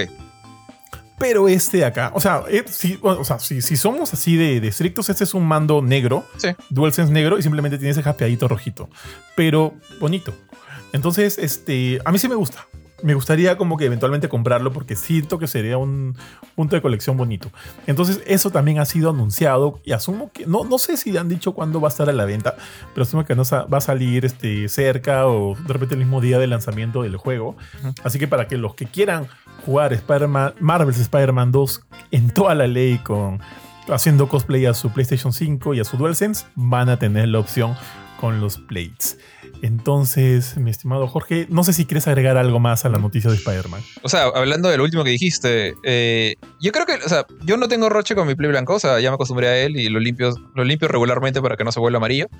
Así que no tengo problema en esperar, pero, por ejemplo, cuando lanzaron estos plates de colores, yo dije, me pondría uno. O sea, no, quería, sorry, sé que la gente, hay, gente que ha comprado los otros plates, los, los no oficiales, todo, pero no sé por qué me fastidia quitarle ese símbolo de PlayStation y los simbolitos que hay adentro. O sea, como que si, si compro un Play va a ser un oficial.